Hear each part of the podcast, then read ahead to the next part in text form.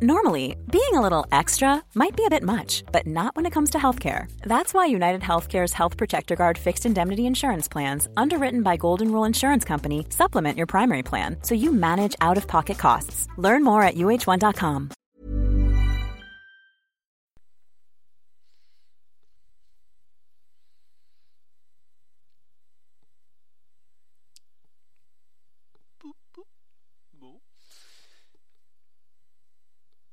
Bonsoir et bienvenue dans le podcast Culture PSG du lundi 24 août 2020. Nous ne sommes pas un podcast de champions d'Europe, mais on va quand même revenir sur la finale de Ligue des Champions d'hier soir entre Paris et le Bayern de Munich.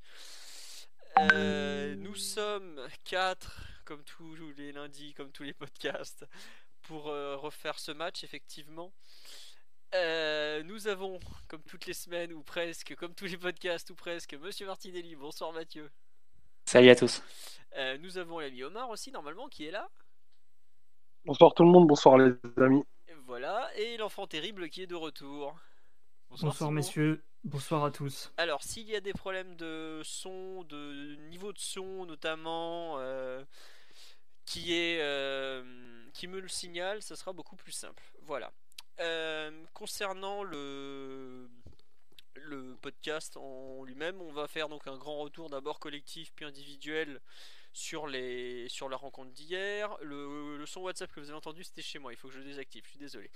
Euh, voilà. On finira ensuite avec un petit retour sur le, parcours et ce qu'il faut en garder. Donc le parcours européen. On va pas parler du du parcours national. On a déjà fait des bilans de saison 2019-2020, donc on va pas revenir dessus. On va attaquer tout de suite. Bonjour à tous sur le live. Au fait, excusez-moi, je vous demande si le son est bon. On me dit que mon son est faible, mais bon, je peux pas le monter plus puisque de mémoire je suis déjà à 100%. Voilà. Euh, on me dit que mon son est faible, alors je remonte encore. Je suis désolé.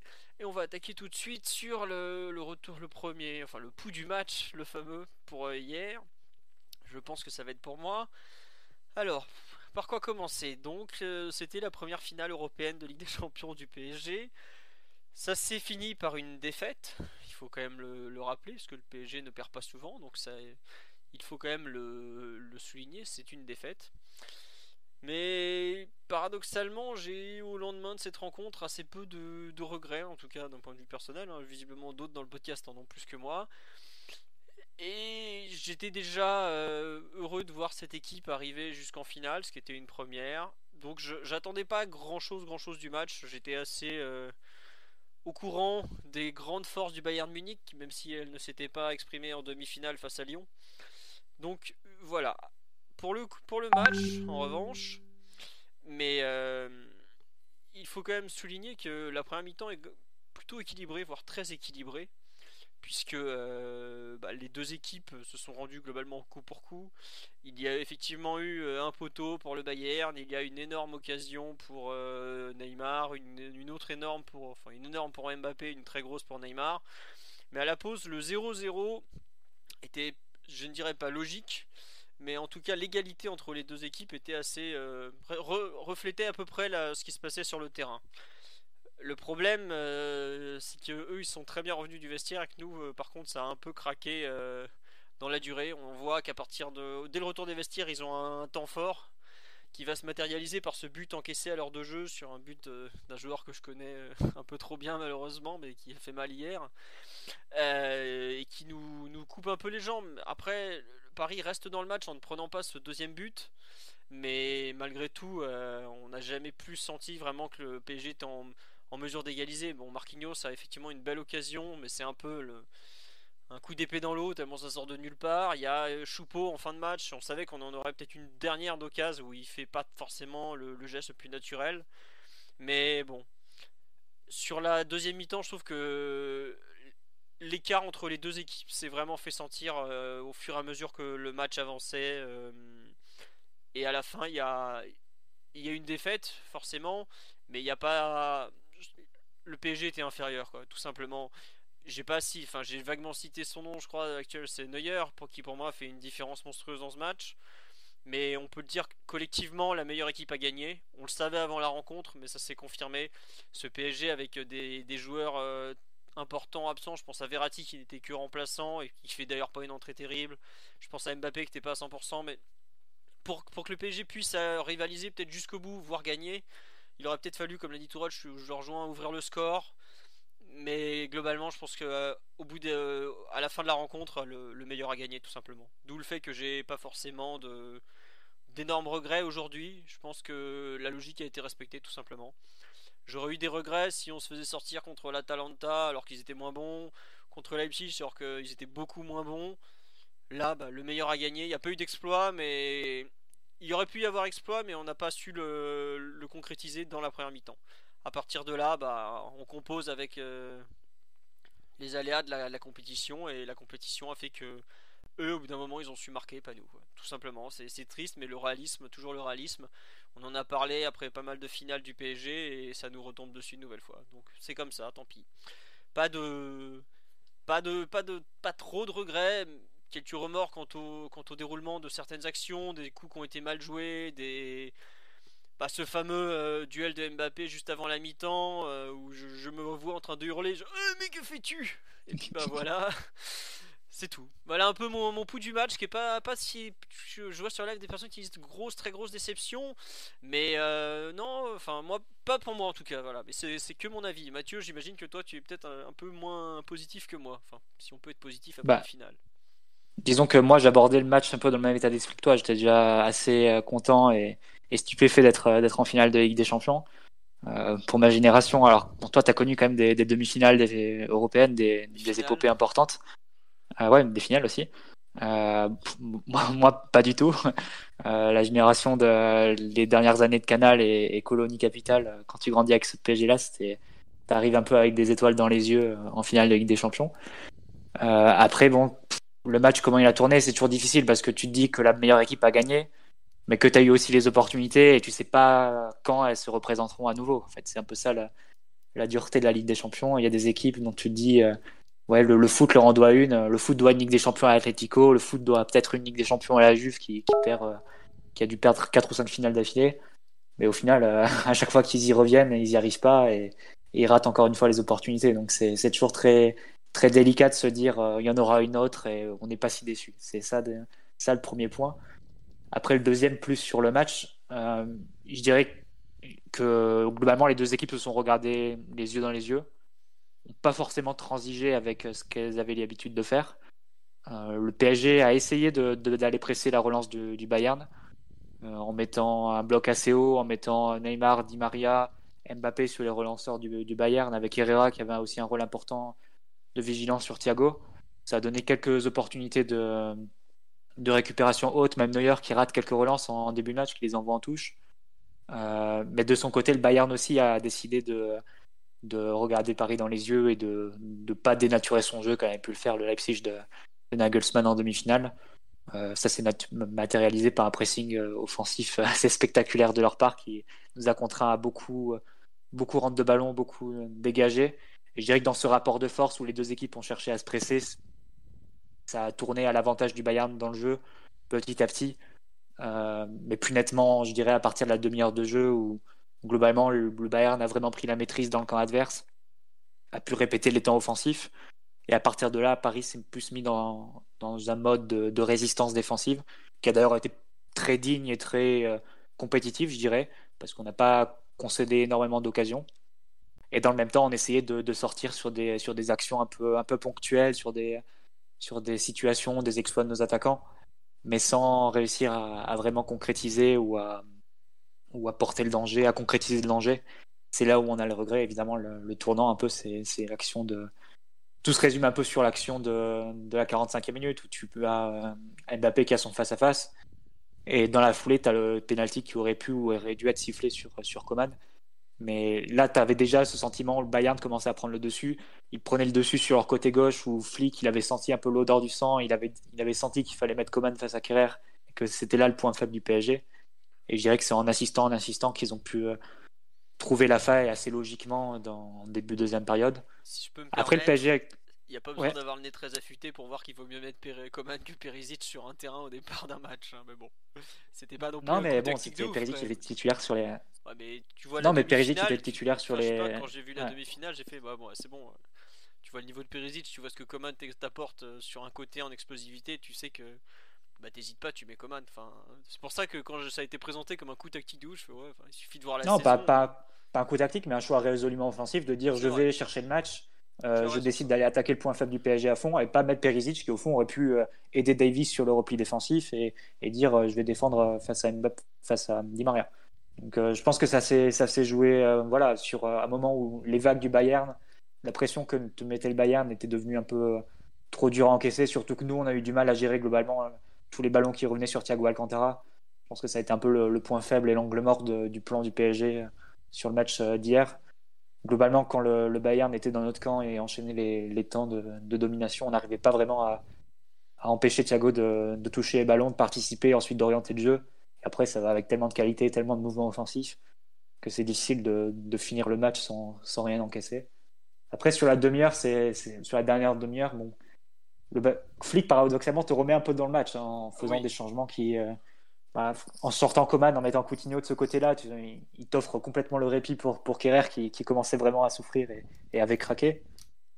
Paris pour recommencer à rentrer dans le match, mais on n'a pas eu de, situation vraiment euh, claire, claire ou de, temps de domination vraiment, euh, vraiment approfondie pour, penser euh, égaliser et refaire basculer le match en notre faveur.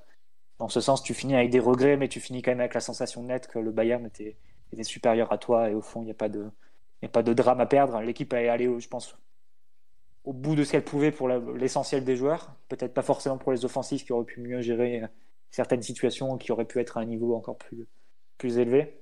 Mais globalement, le, bloc défensif a tenu du mieux qu'on pouvait l'espérer.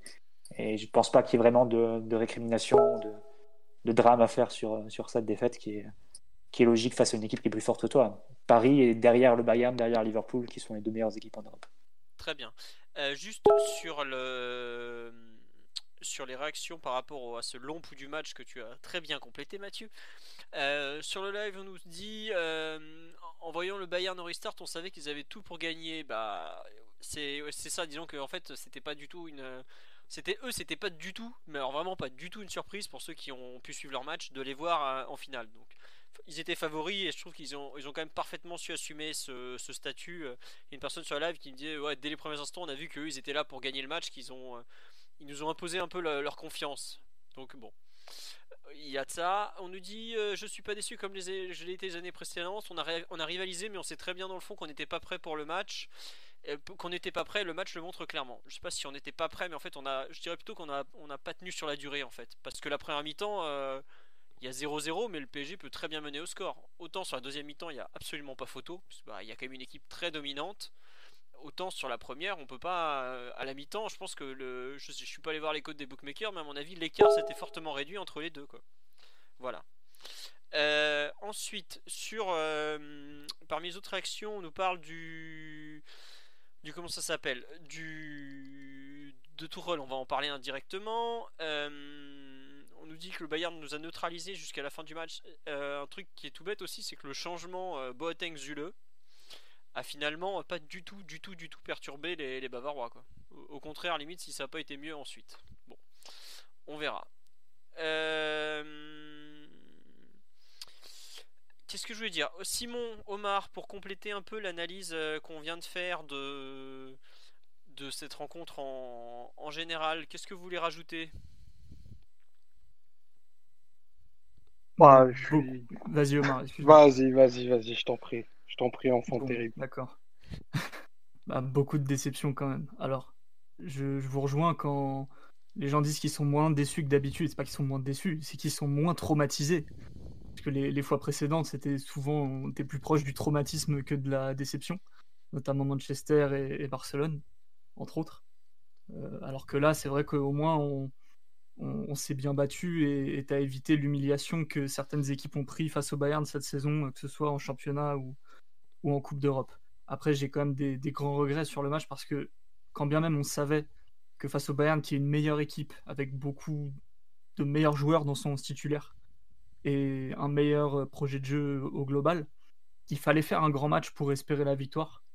Et en réalité, quand tu vois les forces en présence, t'as pas fait un match si raté que ça même si le Bayern euh, t'impose une domination territoriale et, un plan de jeu qui, fait que tu es obligé de, courber euh, les chines par, euh, par bien des aspects. mais tu as eu les cartouches pour, euh, pour t'en sortir. Il t'a manqué le, le, fait de passer devant, qui était à mon avis le plus important face à une équipe comme ça. C'était globalement la clé du match pour les deux équipes, même si j'imaginais pas le PSG prendre autant un, un, coup sur la tête avec le but de, de Coman qui, qui intervient certes après une, une période de domination du Bayern, mais c'est pas une période où, où tu as totalement la tête sous l'eau et, et, où tu enchaînes les occasions euh, concédées. C'est pas ce genre de, de, momentum non plus. Donc euh, vraiment, vraiment déçu de pas su euh, sur tous les moments clés avoir fait un peu basculer le match en ta faveur, même si tu as eu les opportunités et, des finales de Ligue des Champions, ça se présente rarement, ça se présente pas tous les ans. Est-ce que ça se présente même tous les 5 ans? Je ne sais pas. ça va bientôt faire 10 ans que, QSI est arrivé, donc euh, imaginons que ça fasse une finale en 10 ans. C'est à la fois euh, peu et, beaucoup, et c'est vrai que l'opportunité était immense. Très déçu euh, pour ma part. Oh, mais t'as pas encore connu les, les, vrais raclés que le PSG peut nous offrir, Simon, tu vas voir. Les, les vrais.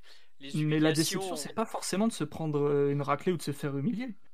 D'ailleurs, heureusement qu'on se fait pas humilier à chaque fois qu'on sort de Coupe d'Europe, mais mais le match n'était pas en ta défaveur au point de te dire euh, bon, euh, ok, euh, bien joué le Bayern, on a, on n'aurait rien pu faire. Je suis pas forcément d'accord avec cette théorie, même si je reconnais aisément, je suis premier à le dire, que le Bayern est une bien meilleure équipe et sur la saison et sur le match d'hier également.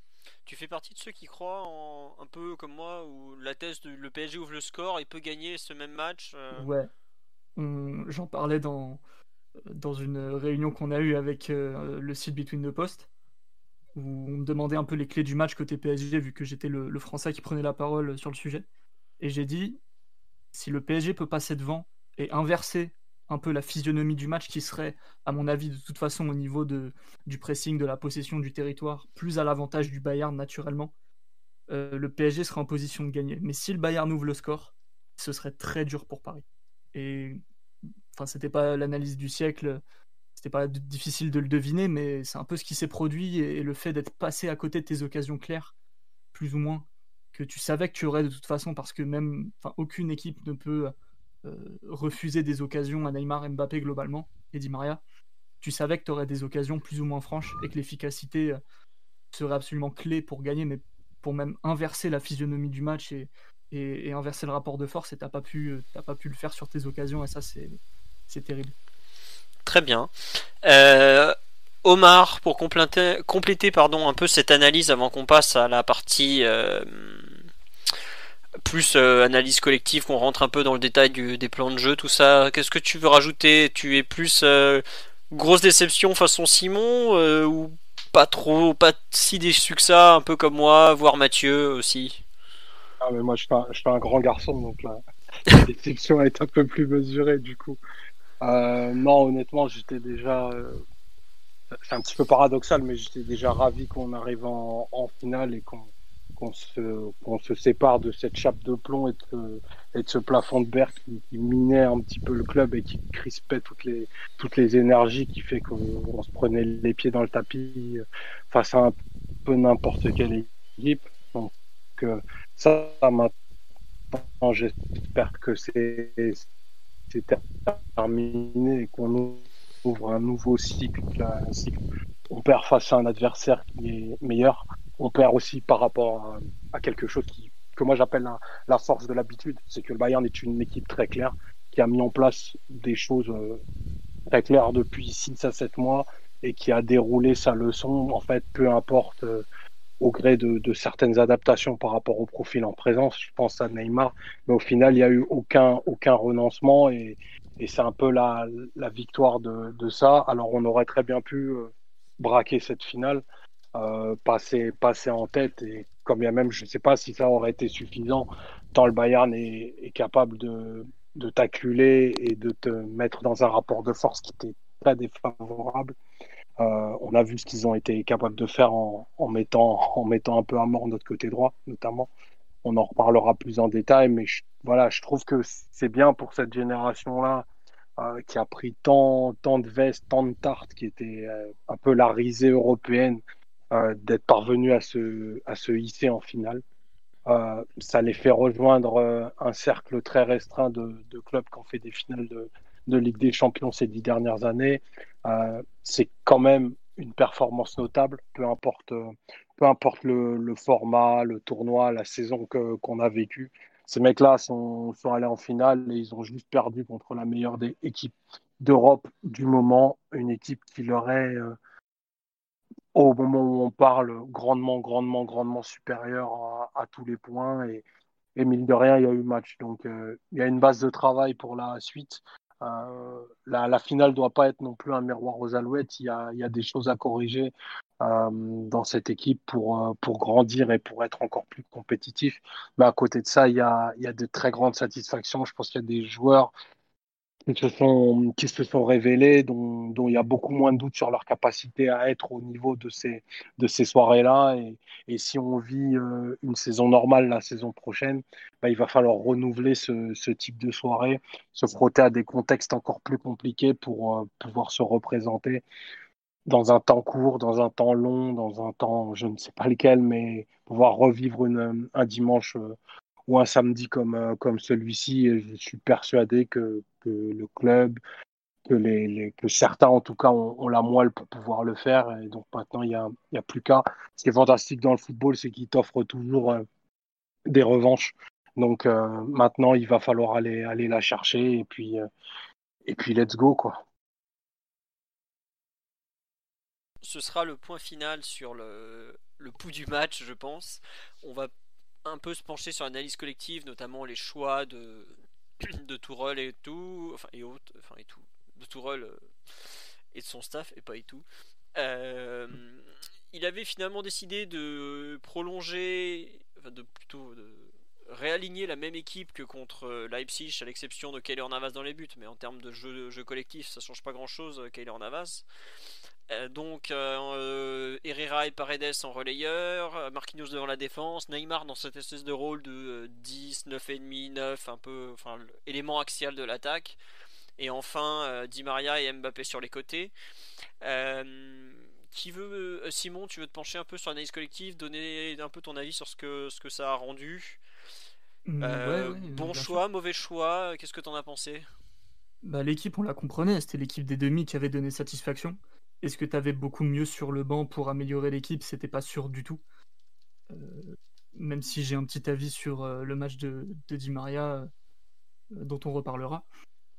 non, c'est logique, c'est la même équipe. Après, ce qui était intéressant, c'était de voir le, plan de jeu qui forcément allait être très différent. Parce que je vois Leipzig qui va te laisser 60% de possession et le Bayern qui va t'en laisser, j'ai pas regardé, mais imaginons 40, c'est complètement, complètement différent. À la mi-temps, il y avait déjà 60-40. Hein. Ouais, ça c'est peut-être Bon, ça n'a pas dû beaucoup s'améliorer en deuxième mi-temps, à vrai dire. Donc, euh, c'est l'animation défensive qui était à scruter de ce point de vue-là, parce que euh, face à une équipe qui va te prendre le ballon, t'imposer des temps de possession assez longs et qui a une capacité à créer des occasions bah, qui est sans commune mesure actuellement en Europe, euh, à l'exception de, Liverpool dans les, dans les bons jours, la défense était vraiment à, à, regarder de près. Et on a vu un peu le retour du 7 plus 3 défensivement. Alors certes, il y avait des phases de pressing on voyait euh, les attaquants s'aligner sur les défenseurs, euh, Mbappé qui coupait la ligne de passe vers le latéral, Herrera qui sortait sur Thiago, Paredes plus euh, du côté de, de Goretzka. Alors ça a marché par moment, mais ça a manqué globalement d'intensité pour être tout à fait efficace. Et puis de toute façon, tu, presses pas le, Bayern avec le même niveau d'efficacité que, tu presses Leipzig, vu que c'était des manières de presser qui te ressemblaient globalement mais en, phase de défense placée plus, plus bas sur le terrain, on a, on a vu un peu le retour du 7 plus 3, avec euh, les trois milieux qui devaient couvrir toute la largeur, et les, attaquants euh, euh, à peu près totalement déchargés des tâches défensives, à l'exception de Di Maria qui revenait de temps en temps, Mbappé est revenu de temps en temps, mais c'était assez négligeable hein, par rapport à la somme de travail qu'il y avait à accomplir. T'avais pas l'impression de voir 7 plus 3 plus 1 selon le côté, plus 2 en fait? J'ai l'impression que c'était un peu un. Bah, Di Maria venait, venait se placer beaucoup plus près que les deux autres, sûrement pour euh, d'ailleurs plus dans un rôle de transition, pour servir de relais euh, sur la contre-attaque plutôt que pour vraiment donner une aide défensive. Euh, mais en fait, le problème, c'est que on a bien tenu les rangs, on a bien fermé les espaces avec les sept qui défendaient ensemble, d'une manière assez différente de d'habitude hein, d'ailleurs. D'habitude, on, a une manière de défendre qui est très agressive, où on sort un peu les uns après les autres sur euh, les porteurs respectifs, sur les joueurs dangereux. Là, c'était quand même beaucoup plus passif, euh, beaucoup plus près de la surface pour, euh, pour ne pas donner trop d'espace au Bayern. Et, de toute façon, tu es obligé, quand tu défends un set, d'avoir une approche assez prudente, parce que sinon, trop de joueurs se font éliminer et ça ressemble plus à rien. Le problème, c'est que quand bien même ça a bien tenu au niveau des occasions que tu as laissées à l'adversaire, qui étaient assez peu nombreuses au final, c'est que ça, au niveau des transitions, on partait quand même d'assez bas. Euh, les joueurs n'étaient pas forcément bien trouvés, notamment Neymar et Mbappé. Et on avait beaucoup, beaucoup de terrain à remonter. Euh, c'est peut-être là la limite du plan défensif, c'est que, certes, tu as, concédé assez peu de, de brèches, t'as pas été mis hors de position très souvent, t'as pas donné beaucoup de profondeur mais sur les transitions, ça t'a peut-être coûté à un moment de, devoir récupérer les ballons bas avec Herrera qui faisait beaucoup de. qui devait vraiment s'employer pour soutenir Kerrer sur le côté droit. Euh, ce qui faisait que, bon, à force de récupérer les ballons à parfois euh, moins de 25 mètres de ton but, les transitions deviennent très difficiles à jouer et c'était une des clés du match pour créer du danger. Et au final, euh, que ce soit en première ou en deuxième mi-temps, tu as peu de transitions qui aboutissent. Et, lorsque ça aboutit, tu te dis, c'est dommage que soit ce soit pas bien joué, soit que, le nombre n'ait pas été suffisant pour, euh, intimider un petit peu plus la, défense du Bayern. Donc c'est un peu comme ça que j'ai vu le plan de jeu plutôt basé sur euh, ce que tu allais faire euh, sans le ballon plutôt qu'avec le ballon, vu que globalement le plan avec ballon a été très minimal. Il fallait sortir du pressing du Bayern, ça s'est pas très bien passé. Le Bayern notamment a été très fort pour bloquer ton côté gauche. si vous revoyez un peu certaines séquences de pressing, il venait immédiatement bloquer le côté gauche avec tes éléments les plus techniques, hein, Bernat, Paredes, euh, Neymar, Mbappé. Ça a laissé euh, le PSG repartir côté droit avec euh, bah, beaucoup moins d'armes techniques pour, repartir. Et c'est là qu'on a vu toutes les difficultés de, de Kerrer, d'Herrera aussi, éventuellement de Marquinhos, parfois de Di Maria. Et, de ce point de vue-là, le Bayern avait un peu gagné la bataille du, du plan de jeu, vu que ils avaient le ballon et que leur pressing t'empêchait, toi, de, de pouvoir euh, construire un peu les actions que, tes offensifs apprécient, même s'ils aiment aussi la transition, mais servir Neymar dans les, dans les pieds, c'est quand même important. Combien de prises de balles dangereuses il a pu avoir entre les lignes? Assez peu. Donc euh, il fallait faire un match où, où tu assez humble, je sais pas, mais en tout cas où il fallait bien se rendre compte que l'adversaire t'était supérieur sur euh, plusieurs compartiments du jeu.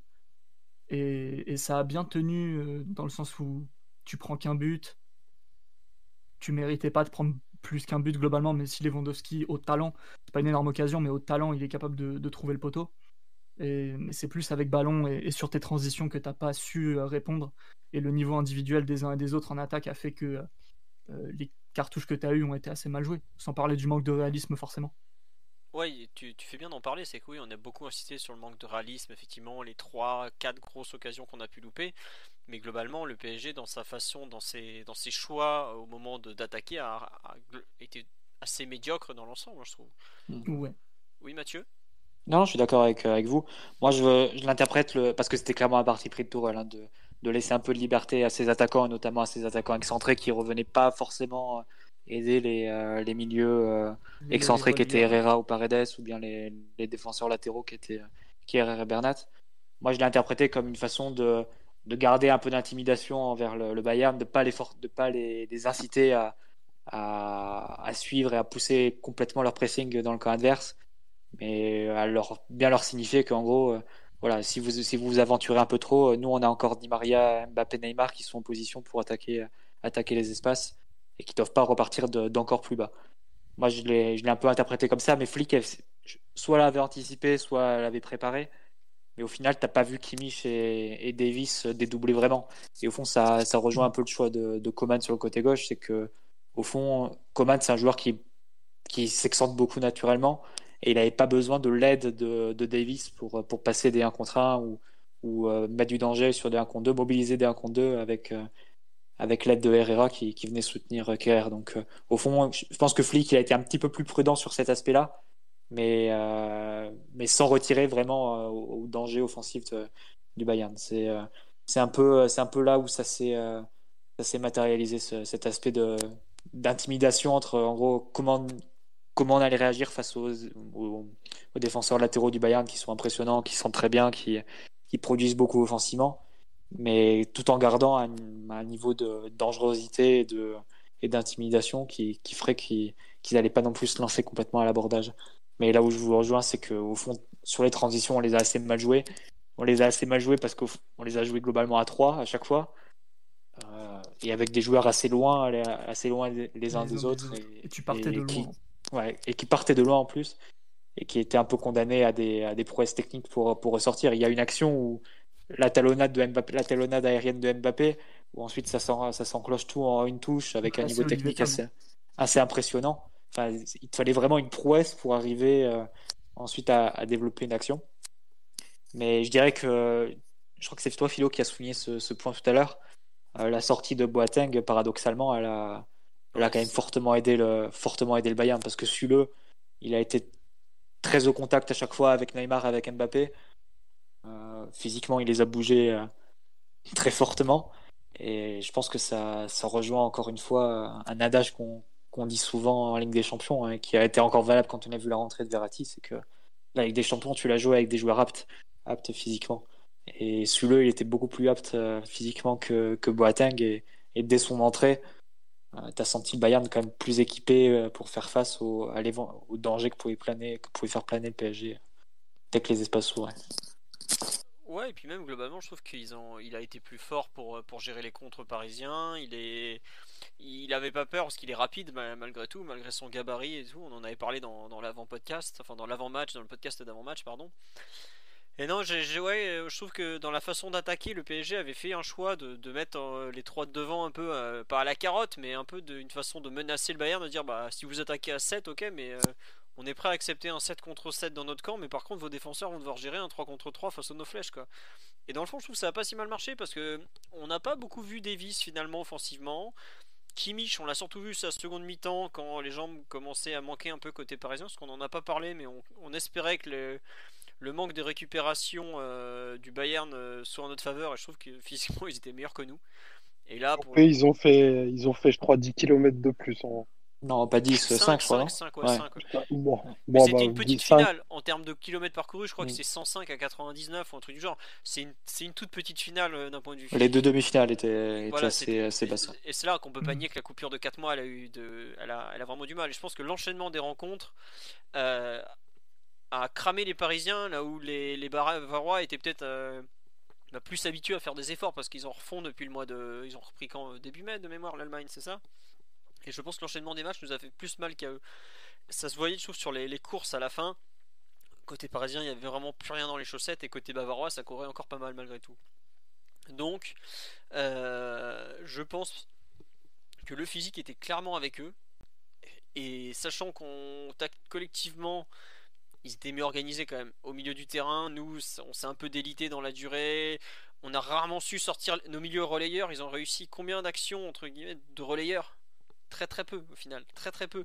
Euh, on a deux, c'est tout, je crois. Ouais, voilà, Paredes, euh, bah, on le sait que c'est pas un relayeur. Il joue là parce qu'il y avait quelqu'un, il y avait une place à prendre, mais c'est pas un relayeur, Paredes. C'est un joueur qui aime être derrière le ballon alors qu'il aurait fallu qu'il fasse plus de courses vers l'avant.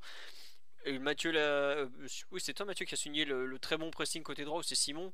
Mais euh, voilà, quand le, le, PSG, sur son côté technique fort, donc le gauche, a été vraiment annihilé on a le pressing commun de Kimmich, euh, Goretzka, euh, même euh, Zule ou Boateng. Müller. Müller aussi qui allait presser, était franchement très bien organisé, très bien exécuté surtout, et ça nous a fait mal. On savait qu'on allait avoir du mal à relancer parce que on avait vu contre l'Atalanta déjà qu'on avait des problèmes, mais là face à un pressing vraiment avec des meilleurs joueurs, mieux organisés peut-être, même si c'est l'Atalanta comme une très belle organisation collective, ça s'est franchement vu et euh, je trouve que le Verratti, euh, enfin le bon Verratti, hein, pas, celui qui est rentré euh, en jouant sur une demi-jambe et tout ça, a franchement manqué. Quoi. Au milieu du terrain, on a, je trouve que collectivement, on a vu qu'on était en dessous, mais individuellement, ça s'est aussi fait sentir en fait. Et plus le temps passait, plus on voyait que les, deux collectifs étaient peut-être un peu moins bien huilés et moins dominateurs, et où la valeur individuelle a fait la différence. Et c'est là où, j'aime pas dire ça, mais ce match ça a quand même été un peu une finale d'individualité ce qui est paradoxal parce que le but est collectif et représente très bien les forces du Bayern. Euh, le, fort nombre de joueurs dans la surface, les seconds ballons qui sont capables de gratter, la transition offensive rapide, euh, plein des forces du Bayern que Victor avait très bien décrit dans l'avant-match d'ailleurs. Mais pour le coup, ah, la remise en une touche offensive aussi. Voilà. Ça, ils l'ont fait beaucoup de fois. Ils l'ont fait contre le Barça. Et bah, c'est, on, tombe aussi dans cet écueil-là avec euh, Muller qui, aspire deux joueurs au premier poteau, qui trouve un joueur lancé en une touche, puis remise. Ça, c'est une action, euh, c'est une action tableau noir du Bayern. Ah, complètement. Mais bref, euh, je trouve que dans un match qui était peut-être un match d'individualité au final, puisque le, collectif n'a su faire la différence qu'une seule fois, euh, bah, le PG était trahi un peu par les siennes, quoi. À part euh, Navas ou les deux défenseurs centraux, mais les trois milieux de terrain n'ont pas trop existé, les deux latéraux n'ont pas eu d'apport offensif, et les trois de devant, même si on n'est pas dans les perfs individuels, on peut dire qu'ils se sont globalement loupés. Euh, côté Bayern, il y avait le cyborg dans les buts. la défense, bah, Boateng était pas au niveau, mais Zule l'a vite remplacé paradoxalement. Alcantara. Alaba fait un match exceptionnel aussi. Qui ça? J'ai pas entendu. Alaba fait un match exceptionnel. Alcantara, on en il faudra forcément en reparler parce qu'il il a posé des problèmes insolubles et on n'a jamais su qui, aurait dû le chasser. Parce qu'il joue, il joue clairement dans un fauteuil et, dès le début du match, il y a, je crois, la 25e minute, il est déjà trois fois où il arrive à, récupérer, roulette pour orienter de l'autre côté et, ouvrir le terrain. Euh, ça, c'est quelque chose qu'on n'a pas su faire. Et, la différence, si je, suis la route que tu traces sur le match, euh, euh, le match des individualités, c'est que Bayern a très bien su maximiser les, super forces de, leur, de, leurs, individualités, c'est-à-dire donner beaucoup de 1 contre 1 à, à Coman qui a pu, dévorer Kerrer, euh, donner du temps et, des joueurs devant, devant Alcantara pour qu'il puisse orienter. Et après, ben, même celles qui étaient un peu moins en, en verve, je pense à, je pense à Lewandowski, Muller et Niabri, ben, ils se sont pas affranchis du, du travail défensif et du travail euh, très nécessaire de la première ligne de, de, pression. La différence se fait un peu là, c'est que au Bayern, il y a des joueurs qui sont capables de prendre le relais, quand nous, nos offensifs, on leur demande constamment de, de faire l'impossible. Et ça, c'est une limite très clair à, un certain niveau et c'est c'est peut-être aussi un manque de, de, suite dans les idées, un manque de, de mécanisme que de, que de se résoudre à ce que Neymar fasse un match historique euh, trois fois en une semaine. C'est T'as une équipe plus hétérogène, Omar. T'as une équipe plus hétérogène en fait. C'est-à-dire que on parlait un peu euh, les tentatives de pressing parisien et euh, les quelques fruits que, ça, a pu, rapporter en début de match, mais ça n'a pas tenu dans la durée aussi parce qu'au niveau de la qualité, le Bayern, on est fortement pourvu même, euh, même derrière. C'est-à-dire que tu relances avec Alabat, tu, relances avec Neuer, tu relances avec Alcantara qui, revenait proche de ses centraux. Tu as quand même une dose de qualité très forte derrière et le PSG, on va dire que la qualité, elle est, uniformément, pas uniformément euh, répartis sur, euh, sur l'ensemble des postes. Tu as énormément de qualité devant et pas de chance sur le match d'hier, c'est là où tu en as le plus manqué. Alors qu'hier, forcément, euh, moi, tu parlais du, des milieux de terrain, par exemple, Philo, bon, on rentrera dans performance individuelle un peu, un peu tout à l'heure, mais ils ont fait un match de soldats, entre guillemets, mais ils n'ont pas fait un match. Tu, tu les attendais pas, avec le ballon, en fait.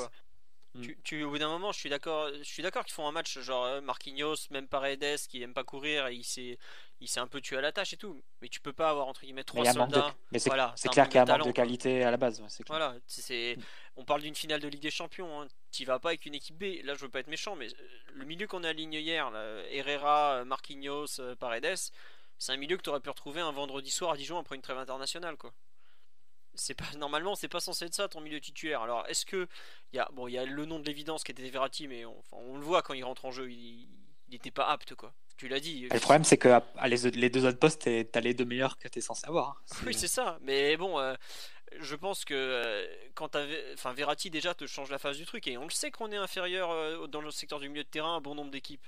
On le disait déjà, enfin depuis le, le, milieu de terrain est un problème depuis le départ de Mota, mais je trouve que ça s'est beaucoup vu hier concernant la, qualité générale. Savoir que t'es, bah, ce qui est censé être euh, pas loin de tes meilleurs joueurs euh, face au gratin européen, c'est pas assez quoi.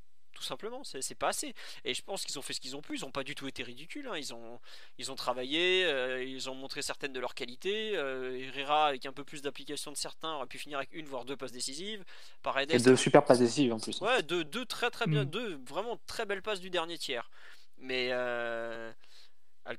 Alcantara, et même bon, Goretzka un peu moins, mais Alcantara fait une partie de, niveau vainqueur, quoi, lui. Et en face, ça suffit pas. Oui, vas-y. Euh, même dans le, plan de jeu, au niveau du milieu, t'as pas essayé de. Là où je pense Tourelle euh, sait un peu mieux que tout le monde les limites de ce que, de ce que peut produire son équipe. c'est qu'il n'a pas demandé à ses joueurs de, de contrôler le rythme avec le ballon.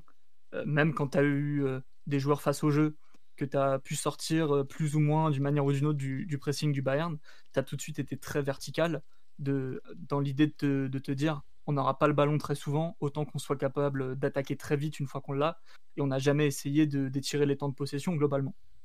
Donc c'est là que le plan de jeu était quand même assez, clair, pour pas dire rudimentaire. on n'a pas joué comme une équipe de Ligue 1 du tout, hein, mais le, fait de jamais vouloir défier le Bayern au niveau du territoire avec le ballon et de jamais vouloir leur enlever des pourcentages de possession en nous euh, mettant un peu le pied sur le ballon, euh, c'est pas c'est pas que les limites de, certains joueurs parce que tu aurais pu euh, aurais pu tenter deux trois trucs pour accumuler un petit peu de possession, c'est-à-dire euh, qui descend entre les centraux, ce genre de choses qui, te donnent un peu d'air face au pressing en 4-4-2 du Bayern. Ça n'a pas été tenté du tout. Globalement, dès qu'il y avait quelqu'un de touché à la relance, il fallait jouer très vite vers l'avant. Et c'est ce qu'on a vu. Ça n'a pas forcément très bien marché. Mais oui, on a, je pense que Tourelle avait prévu un peu certaines limites du milieu. Il n'a pas du tout essayé de, d'être arrogant de ce point de vue-là, présomptueux et de jouer avec le feu. Il n'a pas, il pas demandé les mêmes choses, même que face à l'Atalanta, par exemple. Face à l'Atalanta, certes, tu jouais long sur Neymar et tout ça, mais il y avait quand même la volonté de faire circuler le ballon rapidement, de contrôler le, les pourcentages de possession pour faire baisser le rythme de l'Atalanta, les empêcher de s'installer dans ton camp. Là, on n'a pas du tout vu ça. C'était tout à fait autre chose. Et c'est là que tu vois que le Bayern te force à faire des choses euh, que tu n'as pas envie de faire d'habitude, en fait. C'est intéressant ce que vous avez dit tous les deux, Philo, toi sur le, sur le dernier tiers et, toi Simon sur, sur le jeu très direct. Euh, sur le dernier tiers, juste un, juste un chiffre qui est, notable, c'est globalement une, une, zone dans laquelle on a eu une très pauvre production technique. On a réussi que 36 passes dans cette zone-là. Euh, Neymar, Di Maria, Mbappé, c'est 14 passes réussies dans les, dans les, dans les 30 derniers mètres. C'est très très peu. C'est trop peu dans un match où il n'y a que 5 occasions claires. Euh, Thiago Alcantara, lui tout seul, il en a fait 21 pour, pour, donner, un, pour donner un peu de, de relief et, et, de, et de perspective là-dessus. Et le, et le Bayern, au total, c'est 109, rien que dans cette zone-là. Et euh, c'est pas, Enfin, on va pas surconvoquer les stats, mais là, ça en dit beaucoup plus sur, euh, le nombre de joueurs déjà que le, que le Bayern est capable de mettre dans cette zone et euh, de la précision technique qu'il qui trouve et des relais qui sont beaucoup, beaucoup, beaucoup plus nombreux et qui, au final, font mal parce que bah, tu as, un rapport de force qui est perpétuel. Ça demande une concentration euh, de tes centraux de, de tous les 500, euh, sans parler des, des perfs individuels de, de, Thiago Silva et de, de Kipembe. On y, on y reviendra, mais ils ont dû faire un match défensif. Je pense notamment à, à Juan Bernat quand je dis ça, de très, très haute facture pour pour ne pas pour ne pas que ça craquelle de, de partout et on l'a vu euh, bah, par exemple avec avec Herrera mais on y reviendra ça monte juste à la, hauteur à laquelle les deux équipes ont joué en fait. C'est-à-dire que le Bayern était, était, plus souvent dans ton camp et à partir de leur pressing, ils nous forçaient à dégager et, à partir de là, ils, réamorçaient leurs actions et ils réentraient à nouveau dans notre camp. Donc euh, c'est un peu. Euh, Thiago Alcantara a pu jouer comme ça dans un fauteuil et, orienté à 30-40 mètres du but parisien avec 4, 5, 6 joueurs devant lui et, euh, ensuite diriger les, les, temps de jeu de, de, son équipe. Et ça, forcément, nous, on a été dans une optique plus de contre, plus d'actions ponctuelles. Et ça réduit forcément le nombre de passes que tu, que tu vas jouer dans ces zones. Je dirais que peut-être que peut-être la dernière demi-heure, quand tu as, pu euh, mettre plus de joueurs offensifs, le Bayern a été plus dans l'optique de, aussi de, de, de, tenir le score. Tu as peut-être euh, été plus en mesure de, de faire quelques passes d'approche, entre guillemets. Et c'est vrai que dans, tant que le match était à 0-0, tu as eu une, une, approche euh, extrêmement directe et, et au fond d'aller d'aller le plus vite possible devant les buts de Neuer en, espérant, euh, trouver la profondeur et exploiter les espaces que laissait le Bayern. Globalement, le Bayern n'a pas tergiversé du tout euh, défensivement. Dès qu'on s'approchait de la ligne médiane sur attaque placée ou, plutôt sur des transitions offensives, il y a eu beaucoup de fautes de leur part.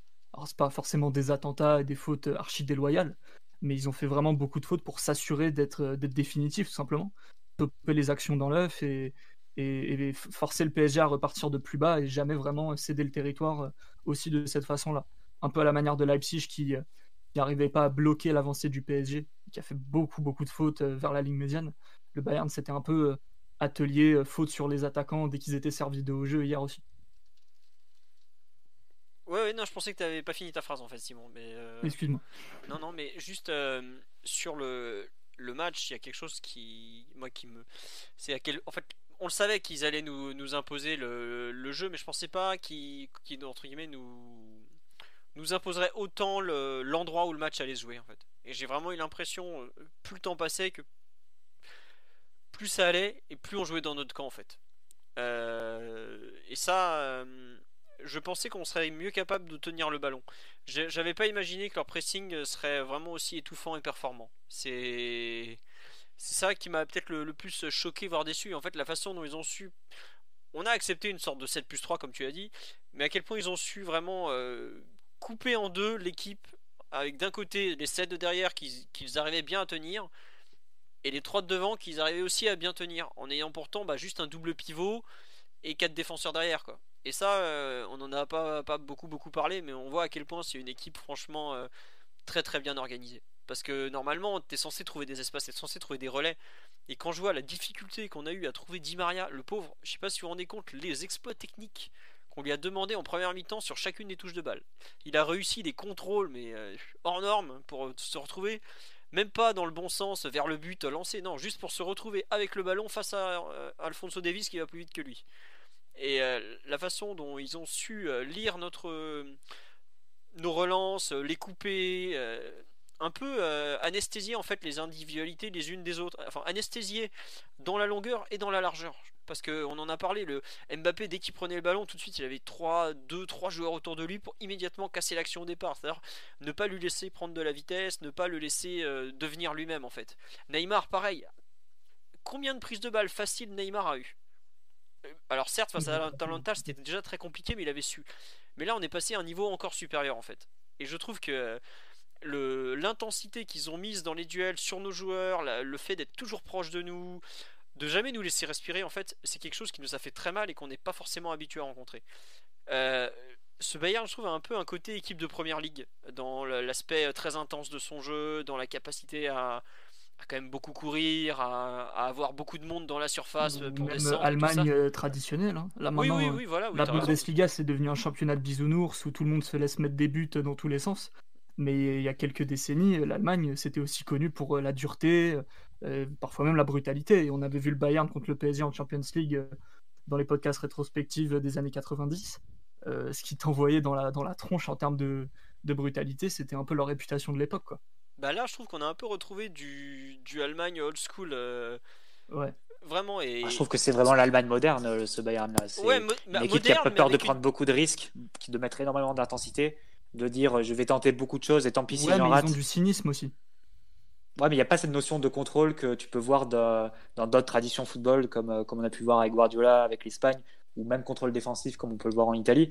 C'est de dire euh, voilà, je, je, mets tous mes joueurs euh, devant, je mets beaucoup de monde devant le ballon, je vais prendre tous les risques. Je sais que je vais, vais faire des pertes de balles, mais quelque part, je m'en fous parce que j'ai créé tellement d'occasions qu'à un moment, ça va passer. Et, et avec l'engagement physique, le pressing que je vais mettre, l'adversaire sera, sera soumis et, et finira par craquer. Et je pense qu'il y a quelque chose de, au fond, d'assez, d'assez moderne. On a vu un peu une décennie qui a été beaucoup marquée par les idées de Guardiola.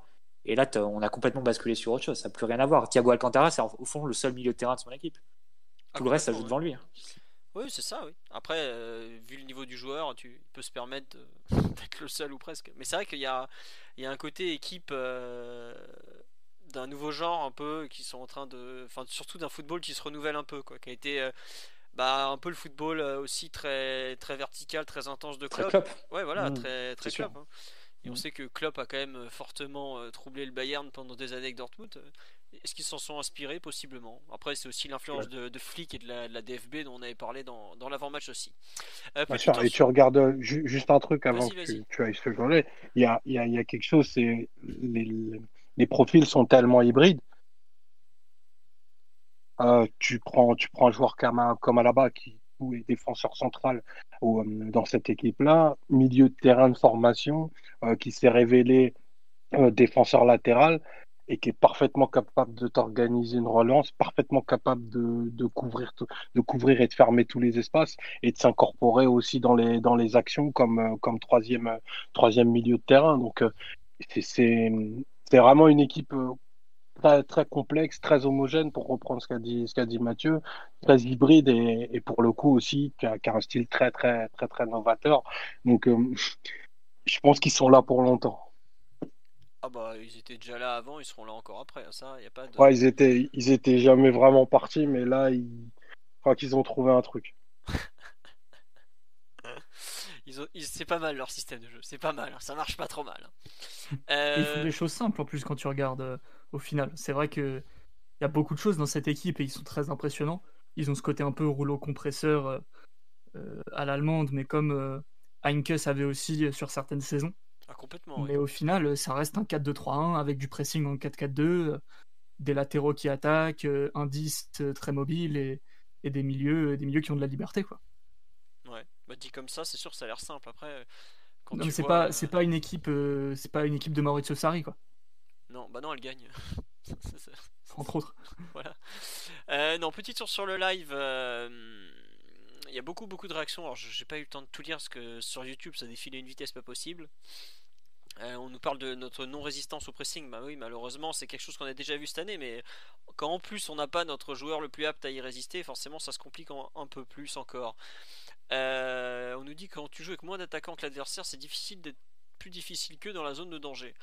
Bon, ça dépend aussi de la qualité individuelle. Et c'est vrai que là, pour la qualité individuelle, elle n'était pas de notre côté ce, ce coup-ci. Euh, on nous parle des faits du fait qu'il s'est fait pas mal de fautes, qu'ils ont aussi coupé le rythme et cassé le rythme comme ça. C'est vrai que c'est quelque chose dont on n'a pas parlé. Les, les, petites fautes tactiques, euh, ils, ont, ils ont aussi cette arme dans, dans leur arsenal, j'ai envie de dire. Ça vous a choqué un peu ou pas du tout? Ou Ça fait partie du jeu aussi à ce niveau-là? Bah, Je l'ai évoqué rapidement tout à l'heure, mais euh, oui, globalement, il voulait être très très définitif dans les, dans les interventions.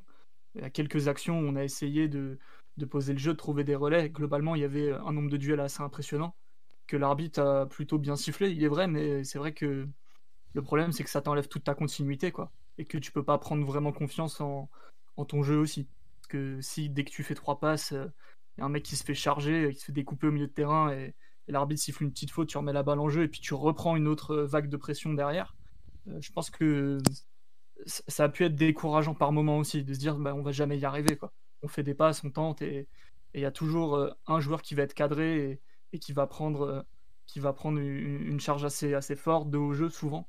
Là où, globalement le Bayern s'est régalé avec des joueurs comme, comme Zule ou, ou Goretzka. Donc euh, non, oui, clairement ça faisait partie de, leur plan de, de, de, laisser aucune continuité au PSG, de couper les actions dans l'œuf euh, et d'être vraiment définitif à chaque intervention. Euh, Hier c'est 22 fautes hein, sur 22 fautes alors que alors qu'ils ont 60% de possession.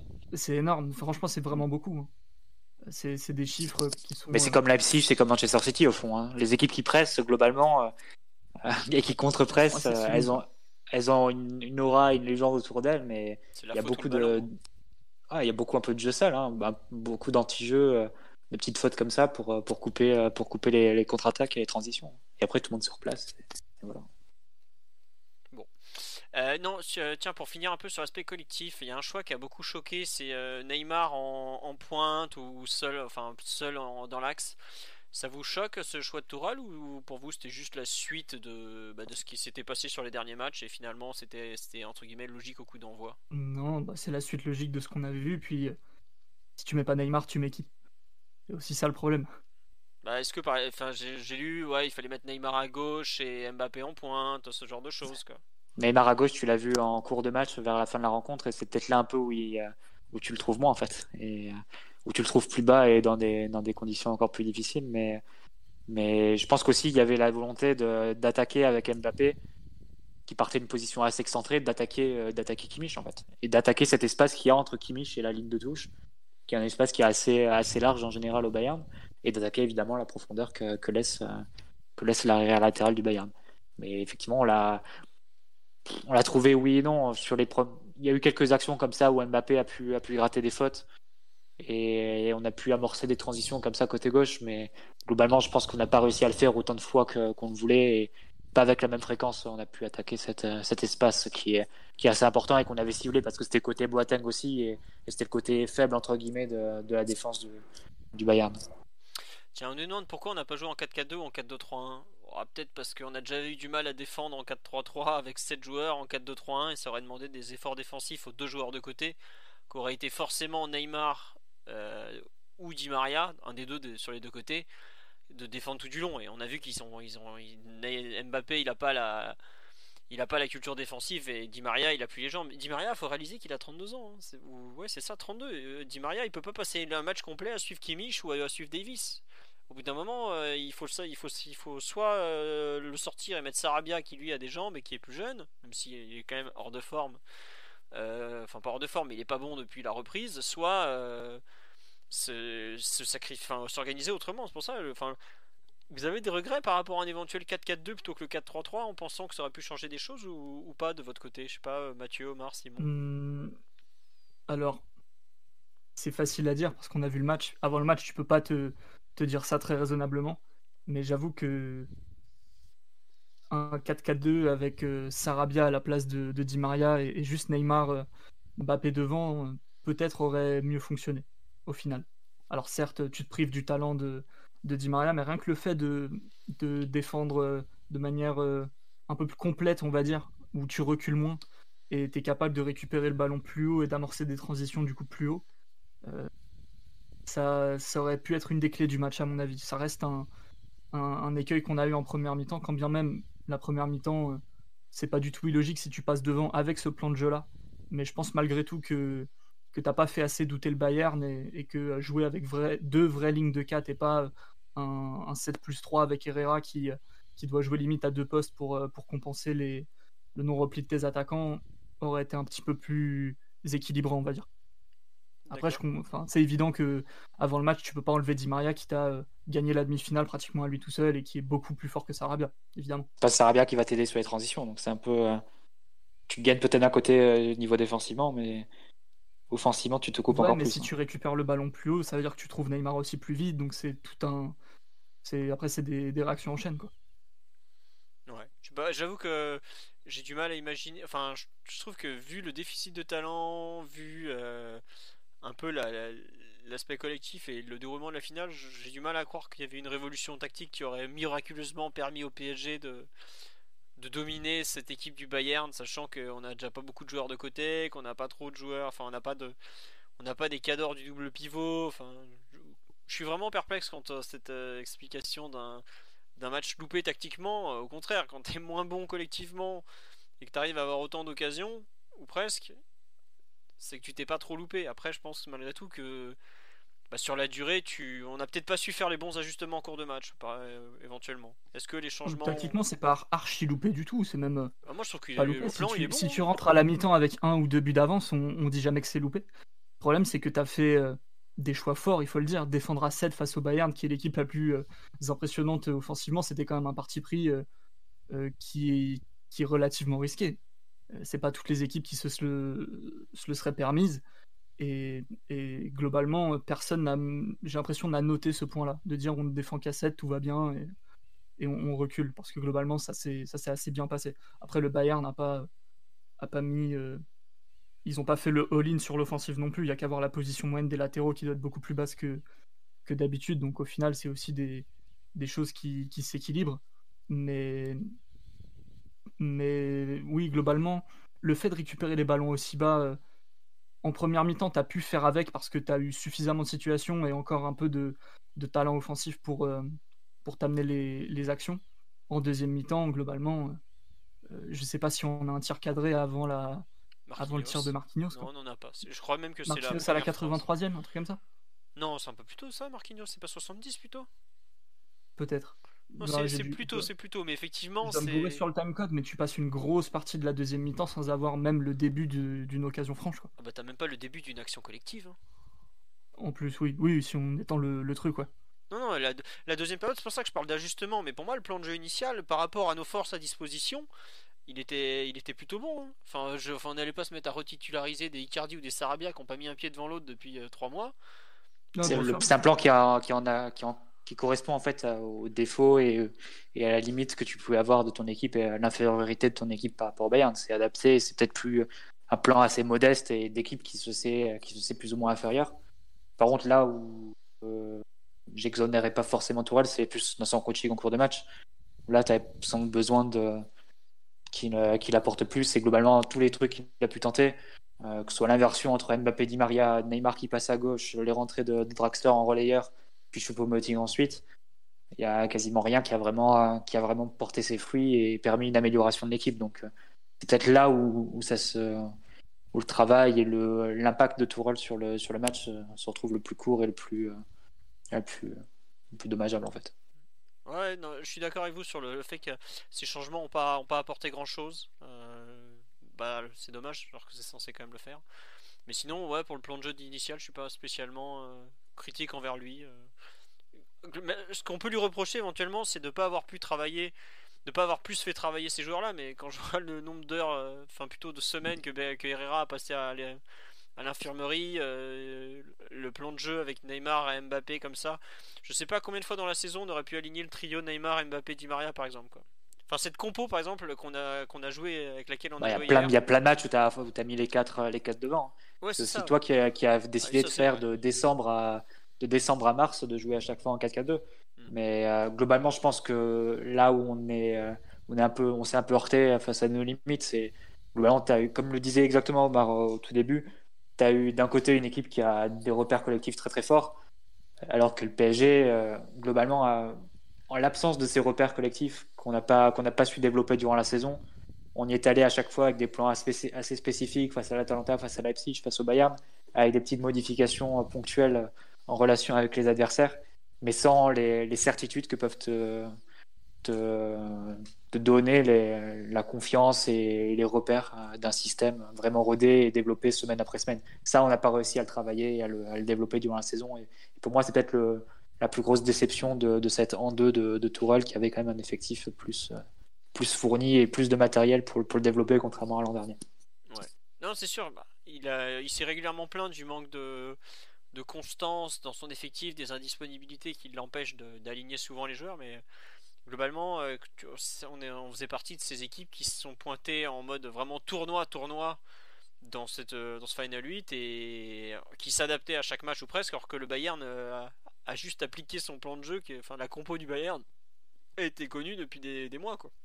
À part la blessure de Pavard qui a obligé Kimmich à laisser une place au milieu, mais sinon on savait très bien que le Bayern allait jouer en 4-2-3-1 avec Müller en soutien de Lewandowski, deux mecs rapides sur les côtés.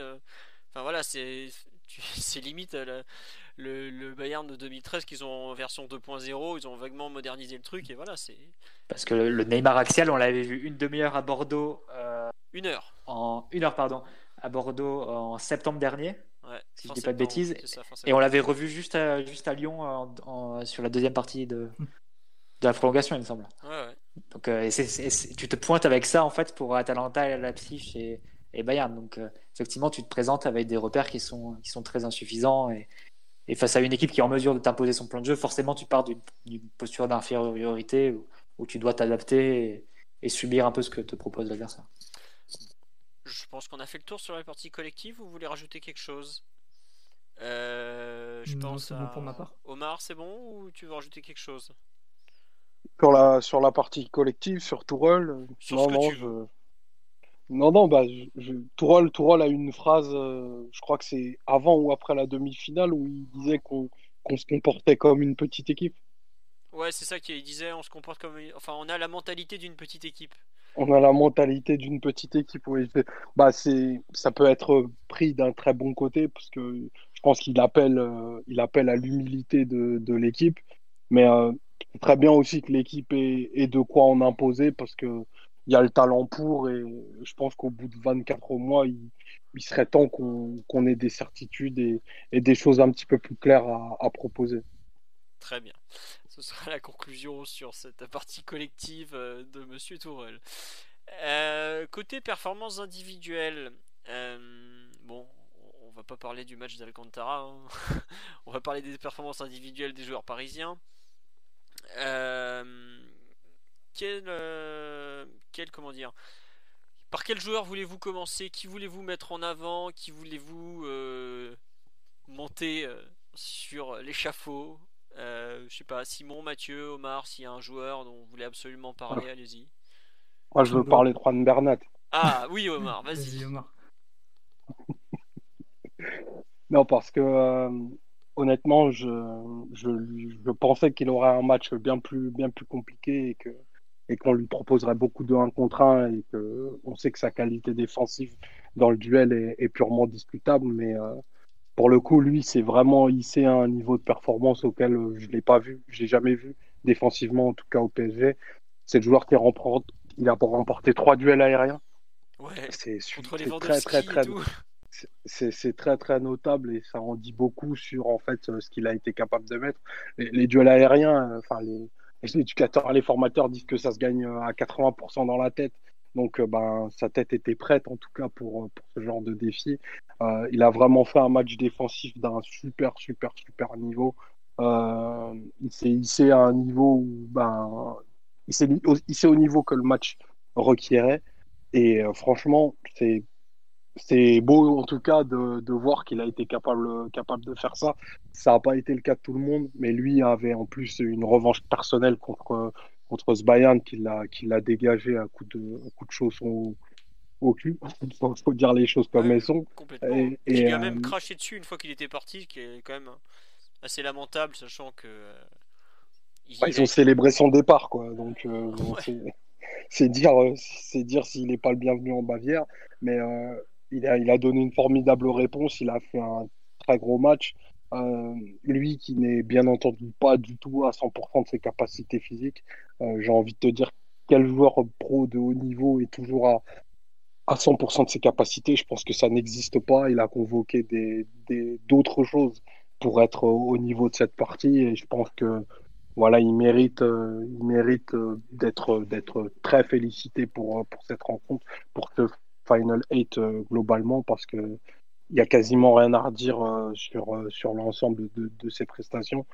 Je pense pas que c'est un joueur générationnel, c'est pas le meilleur euh, latéral gauche d'Espagne, probablement, ni même le meilleur européen, mais force est de constater qu'il a pu hausser son niveau très très fortement hier et, et voilà, je voulais, je voulais le dire. Non, mais c'est vrai, Omar, c'est bien parce que tu n'as pas toujours été tendre avec notre ami Juan, hein, notamment sur la gestion de l'espace dans son dos. Et il fait une finale d'un niveau euh, inattendu, j'ai envie de dire. On avait exprimé nos, craintes par rapport à son état physique sur le match contre Leipzig, où on trouvait qu'il avait vraiment du mal à, à finir et qu'il semblait en difficulté. Et cinq jours plus tard, il fait une finale de, bien meilleur niveau encore. Alors, il aura manqué la partie offensive hein, dans, son, dans son match, mais je pense qu'on peut pas lui en vouloir. Quoi. Il a tout donné. Il a gagné un nombre de ah, duels euh, franchement impressionnant. Enfin, des quatre offensifs euh, bavarois, celui qu'on a le moins vu, c'est celui qu'il avait le plus souvent en duel, à savoir Niabri. On a vu à quel point Niabri est capable de faire frapper vite et fort en demi-finale. Tottenham peut en parler très bien aussi de Serge Niabri. Euh, je crois que Chelsea ils ont pris aussi leur dose et il a, il, il a plutôt très très très bien géré alors que c'est pas un joueur simple à prendre de par ses, appels, son côté fuyant et tout. Non, faut effectivement tu as raison de souligner le, bon match de, de Juan Bernat. Omar, euh, pas Omar, pardon, Simon, Mathieu, vous voulez ajouter quelque chose sur euh, l'ami Juanito? Non, je, souscris au propos d'Omar. Très bien. Bernat a fait un match très digne, il, est souvent un homme important en Ligue des Champions. Euh, bon, même si on le voit d'habitude plus impliqué offensivement que défensivement de par son profil. Mais, c'est vrai que la, capacité qu'il a à trouver des ressources en lui pour ce genre de, soir de, Ligue des Champions est euh, toujours remarquable. Pour le coup, il est constant euh, sur ce genre de, prestations, lui. Enfin, ce genre de haussement de niveau, je voulais dire. Ok. Euh, un autre joueur dont vous voulez parler, bah, on a parlé de Bernal, je trouve qu'il faut quand même parler du match de Kerrer, parce que ça a été un acteur central de la rencontre. Euh, qui avait un défi quand même assez monstrueux devant lui, à savoir euh, calmer un des plus gros provocateurs balle du football européen. C'est dit, bah, Kingsley Coman, c'est ça, c'est 5 mètres, 5 premiers mètres où il t'emmène dans une autre galaxie, quoi. Et je trouve que je vois beaucoup de gens qui s'en prennent à lui, qui le déglinguent et tout, mais allez, enfin franchement, pour moi, il fait un match. Euh, en deuxième mi-temps, je suis d'accord, il a un quart d'heure, c'est vraiment dur parce qu'il est tout seul. Et euh, bah, un contre un face à Coman, euh, n'importe quel joueur en Europe, n'importe quel latéral, il morfle. C'est pas, ça n'existe pas un mec qui tient Coman. Allez, peut-être Davis arriverait à le tenir parce qu'il a les mêmes jambes que lui. Et il est dans son équipe, c'est bête. Hein. Voilà, mais il est dans son équipe. Mais sinon, il n'y a pas un mec en Europe qui est capable de tenir Coman sur 5 mètres, 10 euh, mètres. Enfin, il a massacré tout le monde dans ce, dans ce registre-là. Et malgré ça, je trouve que Kirer, qui a pas toujours été toujours, toujours aidé. Quoi. Il y a... Herrera l'a bien aidé, mais notamment la première demi-heure, il le prend très bien. Il arrive à lui coller au corps pour pas qu'il arrive à se retourner, à prendre de la vitesse. Après, il y a effectivement il y a un premier débordement où il n'arrive pas à, le tenir. Il y a cette petite euh, poussette faute juste avant la mi-temps qui, est un peu gênante. Mais... En Serie A, c'est faute à chaque fois. Hein. Enfin, c'est penalty à 100% d'écart. Ça, assez... moi je trouve que ça m'a pas choqué qu'Orsato siffle pas euh, pour le coup. Le ralenti déforme beaucoup l'action, à mon avis. Ouais, Faudrait la revoir à vitesse réelle. Ah, elle est quand même pris. Hein. Il est... Non, mais il est pris. Mais il est pris, ouais. Mais de là, ce qui est faute, euh, il, est, il, est total... il est totalement pris. Ah, je sais pas. Ah non, il est pris, mais ce qui a faute, je suis pas sûr qu'il est faute. Et le ralenti donne l'impression qu'il va lui arracher l'épaule, alors que, à mon avis, Coman sans la, sans la présence de Kerrer et il veut aussi un peu, un peu jouer le coup de manière, de manière maligne. Après, c'est du détail, mais on sentait quand même que le duel, oui, le duel commençait à tourner à l'avantage de, de, Coman. Ça change pas la phase du tout, mais je crois pas qu'il y ait faute, personnellement. Bah là, là, il prend, à ce moment-là, il prend, il prend clairement le, clairement le dessus, parce que euh, c'est vrai qu'Herrera en, en, début de match euh, était plutôt, était plutôt saignant dans les duels, a aussi d'ailleurs bien poussé ses actions qu'il oblige même Davis à prendre un, carton assez tôt. Mais euh, une fois que ben, Davis et Herrera ont un peu déserté la zone et que Coman n'a pu ben, pas régler ses comptes avec Herrera, mais le défier, ben, il est malheureusement passé fortement devant. C'est un joueur qui a l'habitude de, dribbler. Il y a une vidéo très célèbre qui s'est déroulée il y a quelques temps qui, circule et qui n'est pas très, valorisante pour Kerrer. Et, euh, et là, le, bah, ce qui lui fait de la, de la 45e à la, à la 60e euh, au niveau provocation, enfin, je ne veux pas tomber à bras raccourcis sur Kerrer, qui est plutôt un, un joueur que, que, que j'apprécie justement pour sa faculté à être âpre dans les duels. Mais là, il, est juste face à un joueur qui est, est trop rapide, trop véloce. Euh, trop, trop explosif sur les, sur les premiers appuis pour, pour lui et où il peut pas le, bouger physiquement. Euh, c'est juste, c'est clairement sans solution et, un, joueur comme Coman, ça peut se, ça peut se défendre que, que collectivement en, l'isolant, en, ayant peut-être un milieu plus proche de, de Kerrer, même si je ne blâme pas Herrera pour le coup. Mais euh, je ne vois pas, je vois franchement pas ce que Kerrer aurait pu faire de mieux. Et même si on avait mis Marquinhos à ce poste-là, bah, je pense que ça aura été le même tarif parce que Coman avait l'air aussi très très motivé par, euh, par la rencontre et peut-être habité par les mêmes choses qu'habitait Bernat euh, de, de l'autre côté. Coman, quand il a un contrat comme ça, enfin, faut se rappeler du Bayern 2015-2016 de Guardiola. L'essentiel du plan de jeu, c'était quand même d'après d'isoler, euh, d'isoler les deux ailiers qui étaient Douglas Costa et, et, Coman et de leur permettre de jouer un max de un contrat. Parce que Guardiola, il savait que en duel face, à, face au latéral qui doit défendre euh, un peu en recul frein euh, vers son but, bah, il va le passer euh, un nombre de fois qui sera, très important et, ça donnera des opportunités à son, équipe. Mais, au-delà de ça, je dirais que la première demi-heure, bien soutenue par Herrera, il a tenu, le choc avant de petit à petit perdre pied. Et, le Bayern a quand même très bien senti dès, dès des coups d'envoi. Et Flick l'a montré avec la titularisation, la titularisation de Coman que voilà, c'était le point faible évident du, PSG. Mais, euh, mais peut-être plus que sur le plan défensif, là où il a été vraiment très court et insuffisant euh, pour moi, Kerrer, c'est, sur le plan technique une nouvelle fois. Et, et euh, j'ai une action en tête où il remonte le terrain, puis après il rentre un peu dans l'axe et il n'ose pas faire une passe à, Neymar, donc il rentre encore un peu dans l'axe. Et au final, il lui envoie une saucisse et impossible à contrôler. Et euh, c'est un peu, le, symbole de, de ce qu'offre, euh, ou de ce que n'offre pas plutôt euh, Kerrer à ce poste quand, on a la balle. Et c'est, un vrai souci quand on veut relancer, notamment parce qu'on dit qu'on a beaucoup balancé les ballons, etc. Mais concrètement, tu peux pas ressortir sur le côté droit avec Kerrer parce que sous pression, il est, il est pas fiable. Et euh, il peut pas résister à un pressing. Il, se sent un peu oppressé par la ligne de touche, contraint et, compressé par les, par les espaces qui se referment. Et il rend les ballons, il fait, il fait des erreurs techniques.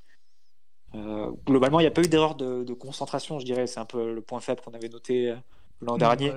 Sur ce Final Light, il n'y a pas eu de, de moment où ouais, un oubli, euh, il a un peu tête en l'air, il rate son contrôle, ce genre de choses. Il n'a pas trop fait. Si, il y a un moment où ça part en touche là. Il y a un moment où ils, envoient une passe contre, je crois que c'est Leipzig côté droit, et il ouvre son contrôle, ça part en touche.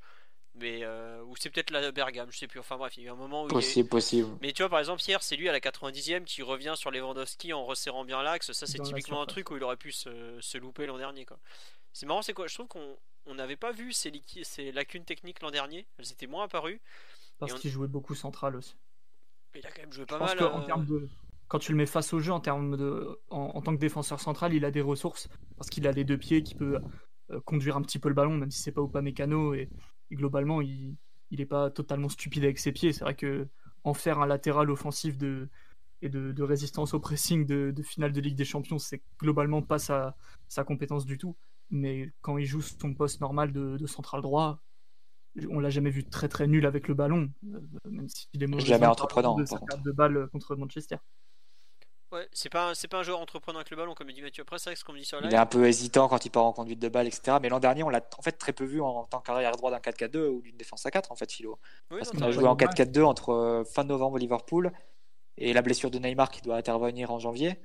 Et encore, durant cette période-là, on joue pas tous les matchs en 4-4-2 et on joue pas tous les matchs avec arrière droit. Donc, euh, c'est, euh, en fait, on, on le redécouvrait un peu hein, sur ce sur ce poste de arrière droit dans une, dans une défense à 4 parce que la fin de saison on le fait beaucoup dans un, dans un système hybride avec défense à 3 et, et Carrère il me semble se reblesse donc euh, Ouais, il, il se- il se pète contre Monaco juste avant la finale de Coupe de France. Qu'on lors des, dans les 10 dernières minutes en plus, truc qui sert à rien quoi. Bon. Non mais euh, après c'est vrai comme dit sur live, ouais, on ne peut pas lui reprocher de pas être Kimmich. Bah non c'est sûr mais il a quand même... Globalement, hier, euh, pour abonder dans ton sens, on lui a demandé de faire un match pratiquement impossible. C'est-à-dire tenir Coman en 1 contre 1 de, de manière constante jusqu'à la sortie du joueur, d'être la clé de la sortie de ton pressing, vu que le Bayern avait décidé d'orienter la pression euh, sur ton côté fort et de, laisser les erreurs venir du côté droit. De lui demander de donner du soutien offensivement, de, compenser dans la surface, de gagner tous les duels de la tête. Euh, c'est- pas un joueur qui peut faire ce genre de match et c'est un peu ce qu'il aurait dû faire hier pour, euh, s'en sortir. Donc globalement, il faut pas le blâmer plus que ça, je pense. Non mais je, moi j'avoue que je, je comprends. Enfin pour moi c'est vraiment le- la facilité de lui dire euh, euh, le penalty, le but il est pour lui. C'est la force de l'habitude.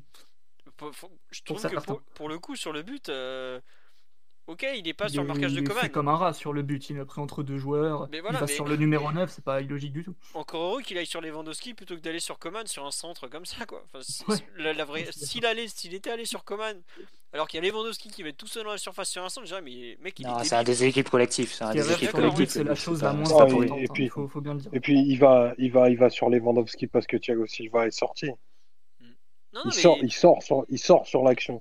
Donc euh, lui, c'est, sorti sur le centre en retrait. Il a pas pu se replacer et Kerrer est pris entre deux joueurs. Il est foutu. bah, c'est, il y a, il y a aucun fautif c'est plus juste le fort, de- Bayern qui déroule le fort c'est- Non, c'est, c'est, c'est une mise hors de position collective. Mm, complètement Déjà, Bah, euh, moi, je vois tu, deux tu- fautifs quand même. euh, Si, enfin, on n'a pas débriefé le but vraiment, qui reste quand même le seul but de la partie. Neymar ne se soucie pas de Thiago du tout à ce moment-là. Il est encore en train de ressasser la transition offensive ratée juste avant et les offensifs sont un peu dégoûtés. Ce qui euh, entraîne bah, du coup aucune réaction et Thiago peut orienter tranquillement. Et Herrera peut-être un petit souci de prise de décision où il hésite à sortir. Au final, il sort trop tard sur Kimmich et, et voilà. Mais globalement, c'est un, un problème collectif le but. Et une action très bien jouée du Bayern aussi. Ah bah une action très bien jouée, puis comme l'a dit euh, Omar, c'est une action qu'on qui travaillait, déjà vue. euh, Enfin c'est pas un but qui tombe du ciel euh, du tout quoi. Hmm. C'est vraiment une mise hors de position liée à leur, à, leur style de jeu quoi, clairement. et puis un centre de Kimmich euh, il y a que lui et Alexander Arnold qui ont cette qualité de pied à ce poste hein, donc euh, ça c'est clair qu'à partir du moment où tu laissais un tout petit peu de confort et de et de place pour enrouler son centre euh, il te trouve la zone qu'il veut Disons que c'est pas le plus maladroit avec ses pieds. Pour un arrière droit, mais après c'est tellement plus qu'un arrière Et- droit. et- non, dire qu'il dépanne au poste. C'est- un des meilleurs joueurs au monde Kimmich hein. c'est pas Ouais. totalement. À deux Et postes. à deux postes. Oui. non mais il faut, faut- enfin, on n'en parle pas assez de Kimmich parce que euh, il n'a pas été extraordinairement vu hier parce qu'il n'a pas joué notamment dans l'axe, mais c'est un milieu de terrain qui est tellement fort euh, en, en tout que c'est c'est globalement le meilleur que l'âme on est d'accord Philo Ah, bah je, moi je Philippe Lam je l'aimais pas trop donc euh, mais oui effectivement Ah. je, le trouve, je le trouve plus intelligent plus complet plus apte au football de haut niveau parce que Lam était quand même un peu gringalet et puis je trouve qu'il mais tu vois qui on mal. compare quand même tu Ouais, compares voilà. à la latéral latéral euh, un peu euh, Enfin, pas mythique mais caractéristique joueur générationnel, pendant 10 quoi. Bah, Lam, c'est, ça doit faire partir des 3 à 5 meilleurs arrières latéraux de toute l'histoire du Bayern, qui a quand même une petite histoire, quoi.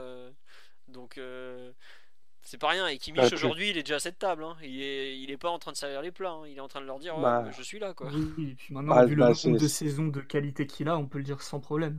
Il sort pas de nulle part. Non, c'est C'est c'est- clair. c'est un. Bah, tu, tu, tu joues contre une équipe qui a le plus grand gardien de tous les temps. Deux, trois joueurs qui, qui peuvent être historiques. Enfin, c'était ça hein, le, le, le défi hier. Donc, euh, faut pas, faut pas relativiser euh, non plus. quoi. C'est très, très, très, très, très grosse équipe. Donc, Voilà pour. euh, on a parlé de nos deux latéraux. Euh, Vous avez quelque chose euh, à dire sur la défense centrale, si ce n'est qu'elle a fait un bon match? Faut, faut- Une nouvelle fois, je trouve que la paire, a, la paire Thiago Silva Kimpembe a quand même tenu la route, non? Ou c'est moi Oui. qui les aime trop, non, qui oui, suis je, les ai, je les ai vus bons aussi. Non, je suis d'accord. Et sans, et sans erreur. euh, C'était la clé du match, Kimpembe, globalement. euh, ouais. Non, Euh, euh, il y Ça, c'est une euh, équipe qui centre beaucoup euh, dans un bloc euh, assez, assez bas où, où il y avait beaucoup de, de situations à négocier vu, vu un peu la nature de l'animation défensive que tu avais. fallait compter sur eux et espérer qu'ils soient dans un grand soir et globalement il n'y a pas de il n'y a pas de problème particulier avec la défense centrale. Alors il y a Thiago Silva qui, qui se fait dribbler en première mi-temps sur une action, il se fait dribbler par Lewandowski euh, sur une autre où il prend un jaune. C'est à peu près tout pour sa part. Kimpembe, je l'ai pas vu faire euh, de bêtises ou, ou d'erreurs particulières. Il est un peu chanceux sur une petite faute qu'il y a sur lui euh, en première mi-temps sur une Ouais, relance assez risquée où il part en dribble dans l'axe. Ça, J'avoue, j'ai- ça m'a fait un peu Quand il froid met dans le le, dos. mais quand il met le crochet long, là. Ouais, c'est Quand il met le crochet long. Ouais. Et qui fait pas la passe à Bernat crochet. pour s'entêter dans l'axe. personnalité incroyable. Globalement, le bloc, le bloc axial défensif, si tu places vraiment que dans l'aspect défensif, je trouve qu'il y a très très peu de, de reproches à leur faire. Non, ils ont rempli leur C'est, mission, ça a quand même été ce qui a tenu, euh, ce qui a maintenu le, le PSG dans le match et ce qui a rendu le PSG compétitif hier. Oui. C'est le fait que Herrera, Marquinhos, Paredes, Thiago Silva, Kimpembe, il y a eu très très peu d'erreurs et, de, et d'opportunités laissées au Bayern, qui pourtant est, est assez coutumier de, de- d'exploiter ces zones-là, ces zones axiales, où ils mettent pas mal de monde entre Goretzka, Müller, Lewandowski qui peut décrocher, euh, Gnabry qui se recentre. Euh, globalement, on n'a pas été en danger. et- Enfin, je me comprends, hein, pas été débordé, on va dire. On n'est pas sous l'eau. Et pas sous l'eau, quoi. Et globalement, je pense que c'est un mérite qui, qui revient aux 5 en question, les deux, les deux de la charnière et les trois qui est protégé. Parce qu'ils ont fait un, un gros, gros travail défensif. Après, effectivement, bah, quand, quand on récupérait le ballon, on le rendait souvent. Ça, c'est c'est aussi un problème. Et, et tu dois forcément prendre les deux versants hein, de, de leur prestation, c'est sûr. Mais sur le plan purement défensif, je trouve que c'est des matchs qui sont, euh, qui sont très aboutis. Beaucoup, beaucoup d'aide, beaucoup de couverture, des duels aériens euh, joués en pagaille, euh, une abnégation assez, assez constante, un volume de course qui, était, qui a été répété, Presque aucune erreur, ça c'est important. très très peu d'erreurs individuelles. Ouais, voilà. Pour moi, c'était. J'ai rien à leur reprocher, hein, personnellement, hier sur le match. Après, ils font ce qu'ils peuvent quand ils ont le ballon. Ils sont aussi avec leurs limites et face à, face à un adversaire qui presse très très fort. Mais Ouais, il faut mais- quand même rappeler, on l'a pas, on l'a pas dit, mais tous les modèles d'expected goals qui sont différents les uns des autres donnent le PSG à égalité, voire supérieur au Bayern sur la rencontre. Pas, pas tous. placer euh, le sont- niveau euh, euh, de rivalité que tu as pu leur opposer, même si euh, on a passé notre temps à dire que le Bayern était plus fort. Non, mais ça veut dire que. Enfin, t'as raison, Simon de la cité maintenant, cette stat, alors qu'on parle des, des- des défenseurs, ça veut défenseurs, dire que tes défenseurs ont bien défendu, quoi. C'est-à-dire que quand c'était dans des zones où tu te retrouves en danger, ils étaient là, les types, quoi. Donc ils étaient au contact, ils étaient proches, ils ont gêné, ils n'ont pas concédé d'occasion, ils n'ont pas concédé de position de frappe. Euh, c'est pas rien quand même. Euh, ça veut dire que face à une des meilleures organisations européennes, tes quatre de derrière, ils ont tenu la baraque. Je rajouterais aussi euh, les deux qui ont défendu, enfin les trois de devant, Marquinhos, Paredes et Herrera, parce qu'il faut, faut pas nier leur travail défensif, mais le bloc défensif par rapport au Bayern, il a tenu. Hier, 1-0, ça doit être un de, un de leurs plus petits scores de la saison, quoi. Parce que euh, ils étaient quand même à 4,2 buts de moyenne par match avant de nous jouer quand même. Hier, ils ont, je sais même pas C'est s'ils ont insensé de 4 dire une occasions franches. pareille, franchement. Mais non, C'est mais tellement, c'est tellement beaucoup de buts.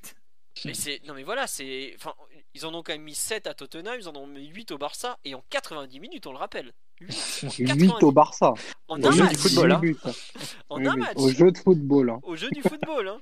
Euh, au, au- Et 11 contre 11, et sans, euh, au digne, au descendant direct de Dieu le Père de la pa- pa- passe de balle, attention. hein. Non mais voilà, et le P- ils ont, on en prend un, on concède pas grand chose. Franchement, là, dans les, le PSG est arrivé en étant, en, en étant présenté comme une équipe euh, de stars offensives, Neymar, Mbappé, tout ça, tout ça, mais ceux qui nous mettent en finale, euh, c'est eux aussi évidemment, mais ceux qui nous tiennent dans le match en finale, qui nous évitent une vraie déroute, c'est les joueurs défensifs et ils méritent.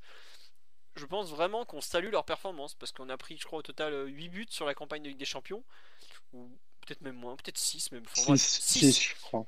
6 buts en Ligue des Champions, ça veut dire 0,5 par match. Je pense que c'est un score qu'on n'a jamais atteint dans l'RQSI. À, confirmer, mais je pense qu'on n'a jamais pris aussi peu de buts. Et pourtant, euh, alors c'est la première fois où on concède pas de penalty débile sur autant de matchs aussi en Coupe d'Europe. Voilà. C'était à peu près un par match en moyenne, on le rappelle. Euh, ouais, environ. Auquel, tu rajoutes les buts dans les 5,50, mais euh, semaine absolument fondamentale dans la carrière de, de Presnel Kipembe. Hein.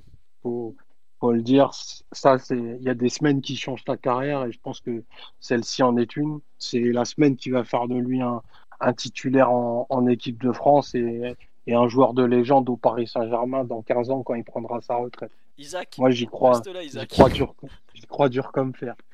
Et parlons de Ander Herrera, tant qu'on y est aussi. Qui, pour le coup, euh, si on doit parler d'un joueur qui a changé de statut sur ce Final 8, je pense qu'au mois de juin, quand on a fait euh, un peu les bilans de la saison et, euh, les bilans individuels, on disait s'il y a un milieu de terrain à vendre euh, pour, pour faire de la place et financer un autre, c'est probablement Herrera. moi, personnellement, j'y ai réfléchi une deuxième fois après, après les deux matchs qu'il a fait. C'est clair que c'est un joueur qui reste insuffisant pour être titulaire, mais qui a montré que sur des matchs ponctuels, et tu peux très bien envisager et extrapoler cette situation à des situations où il rentrerait en cours de jeu, tenir le, score 20 minutes, il a montré quand même qu'il est extrêmement fiable sur le plan tactique, sur le plan défensif. Euh, et il a même ajouté deux, deux situations devant euh, offensivement hier, qui, euh, par la maladresse inhabituelle de ses, de ce coéquipiers qui sont pourtant bien plus talentueux, auraient dû lui valoir deux, deux passes décisives. Donc, c'est, pour moi, c'est un joueur qui sort revalorisé de, de, ce, de ce tournoi complètement revalorisé. Après, est-ce que ça fait oublier euh, l'année complète? Je, je suis pas aussi certain. Et je pense que Leonardo, quand il voit le salaire en face de son nom, euh, il doit quand même hurler, euh, dire. c'est sûr. On peut, enfin, tu vois, c'est, ce que je trouve, c'est un peu comme Paredes ou Herrera. Ils ont fait une bonne campagne de Ligue des Champions par rapport à ce qu'ils avaient montré jusque-là, par rapport à leur qualité. Mais quand tu vois, le, ils ont des salaires de titulaires ou, pas loin. Je mets Draxler aussi, mais lui, bon, c'est un cas désespéré presque. Euh, c'est compliqué en fait de, les faire changer de statut, je trouve. Alors c'est sûr que leur salaire on leur a donné, ils l'ont pas volé. Hein. clairement, on leur a fait signer un contrat. C'est si le chiffre est celui-là, c'est parce que le club était d'accord. C'est le club d'assumer ses bêtises passées. Après, est-ce que ça reste toujours une bonne idée d'avoir des remplaçants qui gagnent parfois plus que certains titulaires? C'est bon. Je suis pas. Voilà. Je reconnais qu'il a vraiment su tirer son épingle du jeu. Et je trouve que autant certains, euh, le confinement les a tués, autant lui, euh, ça l'a revigoré. Il est revenu vraiment euh, parfaitement fit, reposé, prêt.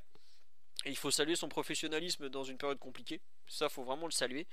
Après, est-ce qu'il est vraiment apte à. Voilà, on me dit sur le live, c'est typiquement le 12e, 13e, 14e. Voilà, parfait. Moi, c'est typiquement ça. Mais est-ce que le club sera prêt à garder un joueur 12, 13, 14 qui gagne 8 millions d'euros brut par an quoi? Non, mais si. Enfin, soyons clairs, s'il y a une offre qui arrive par un miracle, il va partir. à mon avis. Euh, Leonardo euh, veut dégraisser euh, les salaires qu'il trouve inutiles. Herrera fait partie des 2-3 joueurs en priorité à, céder si, des offres viennent.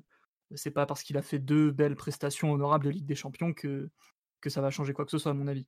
Peut-être même encore moins. Il sera d'autant plus content de, d'avoir, d'avoir pu relancer un peu, un peu sa cote.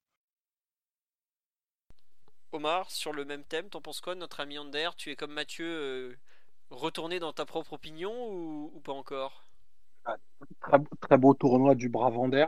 C'est assez, euh, assez indiscutable. Euh, maintenant, c'est sûr que la, la réalité économique nous, nous, rattrape parce que bah, il a il a le salaire d'un top joueur européen au, poste et, et, la sensation qu'avec Herrera, c'est très bien, mais pour le coup, c'est jamais assez parce qu'il manque, il manque des versants à son jeu pour au moins le, le très très haut niveau. Bon, il, il est déjà, euh, il a la santé, donc c'est déjà, déjà une première bonne nouvelle parce qu'on l'a extrêmement, on l'a pas vu du tout et il a fait une saison euh, absolument neutre et quelconque euh, avant, avant ce mois d'août. Donc je ne sais pas, je sais pas s'il faut totalement retourner l'opinion et se dire qu'on peut bâtir autour de lui. Bâtir autour de lui, non, j'y crois absolument pas. Euh, par contre, euh, il a déjà, enfin, il a pu montrer qu'il avait, il avait une utilité et des qualités pour être ici. Donc, euh, s'il y a une offre exceptionnelle de l'Atlético, de l'Athletic Bilbao, ben, j'aiderais volontiers à faire les cartons. Mais s'il reste là, ce sera sans honte. Non, ça sera toujours un joueur utile. S'il n'est pas blessé, ça sera toujours un joueur utile. On nous dit il a coûté zéro. Arrêtez de croire qu'un joueur libre arrive. Contre, ça n'existe pas, ça existe pas les joueurs qui coûtent zéro. Euh, Ceux qui coûtent zéro, c'est nous. Demandez à la Juve si Rabiot a coûté zéro ou si Ramsey a coûté zéro. Goretzka, je signale, il est arrivé libre au Bayern, il a pris 15 millions d'euros de prime à la signature, le joueur gratuit. Donc euh, c'est jamais zéro. Et puis ça compte. Euh, un joueur libre, il est trop une grosse prime et il prend un gros salaire. Donc c'est pas un joueur totalement gratos non plus. Hein, voilà. Mais parce que sur plan, enfin, comme tu as dit Omar, on a trouvé une utilité sportive en derrière et là il rentre clairement en concurrence maintenant avec Gay. la question c'est de savoir évidemment lequel aura, aura une offre. Je pense que Gay a peut-être plus sa cote en, Angleterre et avec un salaire qui, qui sera plus à même de, de trouver revalorisé à l'étranger. Donc c'est peut-être lui entre guillemets qui bascule sur ce, sur ce tournoi comme joueur euh, peut-être à ouais, à sortir de l'équipe euh, en priorité par rapport, par rapport aux autres qui ont de toute façon un, salaire tellement énorme. Herrera, en mai-juin, on savait que pour trouver acquéreur, euh, ça, ça, allait être très très compliqué vu ses émoluments à Paris. Donc, je dirais que si, si aujourd'hui il y a un joueur qui doit être utilisé pour, pour financer le mercato et qui est le plus susceptible d'avoir des offres et de trouver un intérêt à aller à l'étranger, c'est peut-être plus, plus Gay après tout. Après Gay, au niveau de l'amortissement, qu'est-ce que tu en penses bah, bah, il faudrait, faudrait une offre de plus de 25 millions d'euros. Voilà. Ouais, voilà. Donc euh, voilà, non, on nous dit Rira joueur de devoir totalement, mais en fait, disons que jusque-là, il n'avait même pas montré qu'il était un joueur de devoir. Non, complètement. Non, il s'est trouvé une utilité sur ce tournoi, c'est clair. Et sur Paredes, qui était son pendant, euh, bon, euh, à part dire ici, non, mais il, faut quand même reconnaître, il a claqué une passe, il a claqué une passe exceptionnelle, celle où il trouve Mbappé et là et l'autre rate son contrôle. Elle est extraordinaire cette passe. Pour moi, c'est peut-être la, plus belle passe du, du Final 8. Elle est hors norme. C'est une passe à 47 millions d'euros. On l'a attendu celle-là, mais putain. Oui, oui. elle est tombée. mais là, faut envoyer Il a ouvert la défense comme Moïse euh, la mer rouge. Ah, mais là, il a ouvert la défense rouge, oui, tout à fait, Mathieu. Mais il y a des choses à dire sur son match en réalité. Hein. Moi, j'ai remercié Antero Henrique hein, quand il a réalisé cette passe volleyée. J'ai envoyé tout de suite un texto. Merci papa, je reprends un cognac. bon allez Simon, euh, qu'est-ce que tu veux Non mais plus sérieusement, qu'est-ce que tu veux nous Bah déjà euh, que la réalité est que tu peux mettre euh, Paredes titulaire sur plusieurs matchs importants de Ligue des Champions et le ciel ne va pas te tomber sur la tête, il va pas te coûter 4 buts. Déjà les joueurs qui coûtent 4 buts en général ça n'existe pas. Défendre c'est avant tout collectif. Après encore faut-il trouver une utilité à chacun sur le terrain. Tu connais un peu la Edel je peux, te dire que lui il peut te coûter 4 buts en un match. Ouais, d'accord, mais on parle de football de haut niveau là, Philo. Pourquoi tu me, tu m'emmerdes avec tes poulailles C'est un, passé révolu désormais. Il faut, l'accepter. Donc euh, déjà défensivement, euh, il n'a pas eu l'activité de Marquinhos ou d'Herrera, mais il n'a pas mis l'équipe en péril du tout. Après, techniquement, le problème qu'on a eu, c'est qu'on n'a pas su, et lui aussi quelque part, n'a pas su bien répondre à, la pression adverse, dans le sens où il joue un volume de ballon très faible il, joue, il, a quoi 20 ou 25 passes? C'est très peu. En 60 minutes, pour lui, c'est très très peu. Même face à une opposition relevée, c'est vraiment des chiffres qui n'existent pratiquement pas. Je pense que Verratti aurait touché facilement 15 ballons ou 20 ballons de plus s'il avait débuté comme titulaire, parce que c'est encore un autre profil. Lui, il est vraiment, il a plus de mobilité, de vivacité pour, pour s'échapper, trouver des espaces libres et, être sollicité. Alors c'est quand même dommage dans l'ensemble de ne pas pu avoir profité pleinement de, de ses qualités. Il n'a pas touché un nombre de ballons suffisant pour, pour peser sur la physionomie de la rencontre. Mais globalement, chaque ballon qu'il a touché, il les a à peu près tous bonifiés. Il y a un début de match très très intéressant. Évidemment, un ou deux gestes extraordinaires comme il est bah, toujours capable de le faire parce que c'est quand même un joueur euh, qui est très télégénique et, spectaculaire dans, dans, la gestuelle. Donc non, je n'ai pas trouvé son match catastrophique du tout. Il a fait un match digne. Euh, moins intense que Marquinhos et moins euh, de comment dire moins, moins de sacrifices que Kerrera mais il avait sa place euh, dans le 11 hier soir et c'était mérité et l'importance qu'il prend à mon avis est, est mérité aussi il faut voir aussi d'où il vient quand on le met titulaire face à Dortmund au match retour au Parc des Princes avant le confinement, c'est un passager clandestin vu sa récente trajectoire à Paris. Au final, il s'en était sorti également et on voit que dès qu'on lui donne un peu de, un peu de, confiance et de responsabilité. C'est pas quelqu'un qui va mettre l'équipe en péril du tout. non, mais enfin, je, te trouve un peu gentil quand même sur le, volume de jeu parce que je trouve qu'on pouvait espérer plus de lui quand même à ce niveau-là. Moi, c'est ce qui m'a plus déçu, c'est vraiment le, volume de jeu. Je trouve qu'il a explosé en vol après 25-30 minutes. Quoi. honnêtement, j'ai pas un souvenir d'action de sa part en deuxième mi-temps, par exemple. À ah, part quand il se jette sur le, le, but, sur le tacle, un peu, peu bêtement, mais dans il a plusieurs ballons bonifiés en, deuxième mi-temps, mais le problème c'est que euh, il a pas le, enfin, c'est pas un joueur qui peut euh, annihiler le pressing du Bayern au sens euh, collectif à lui tout seul.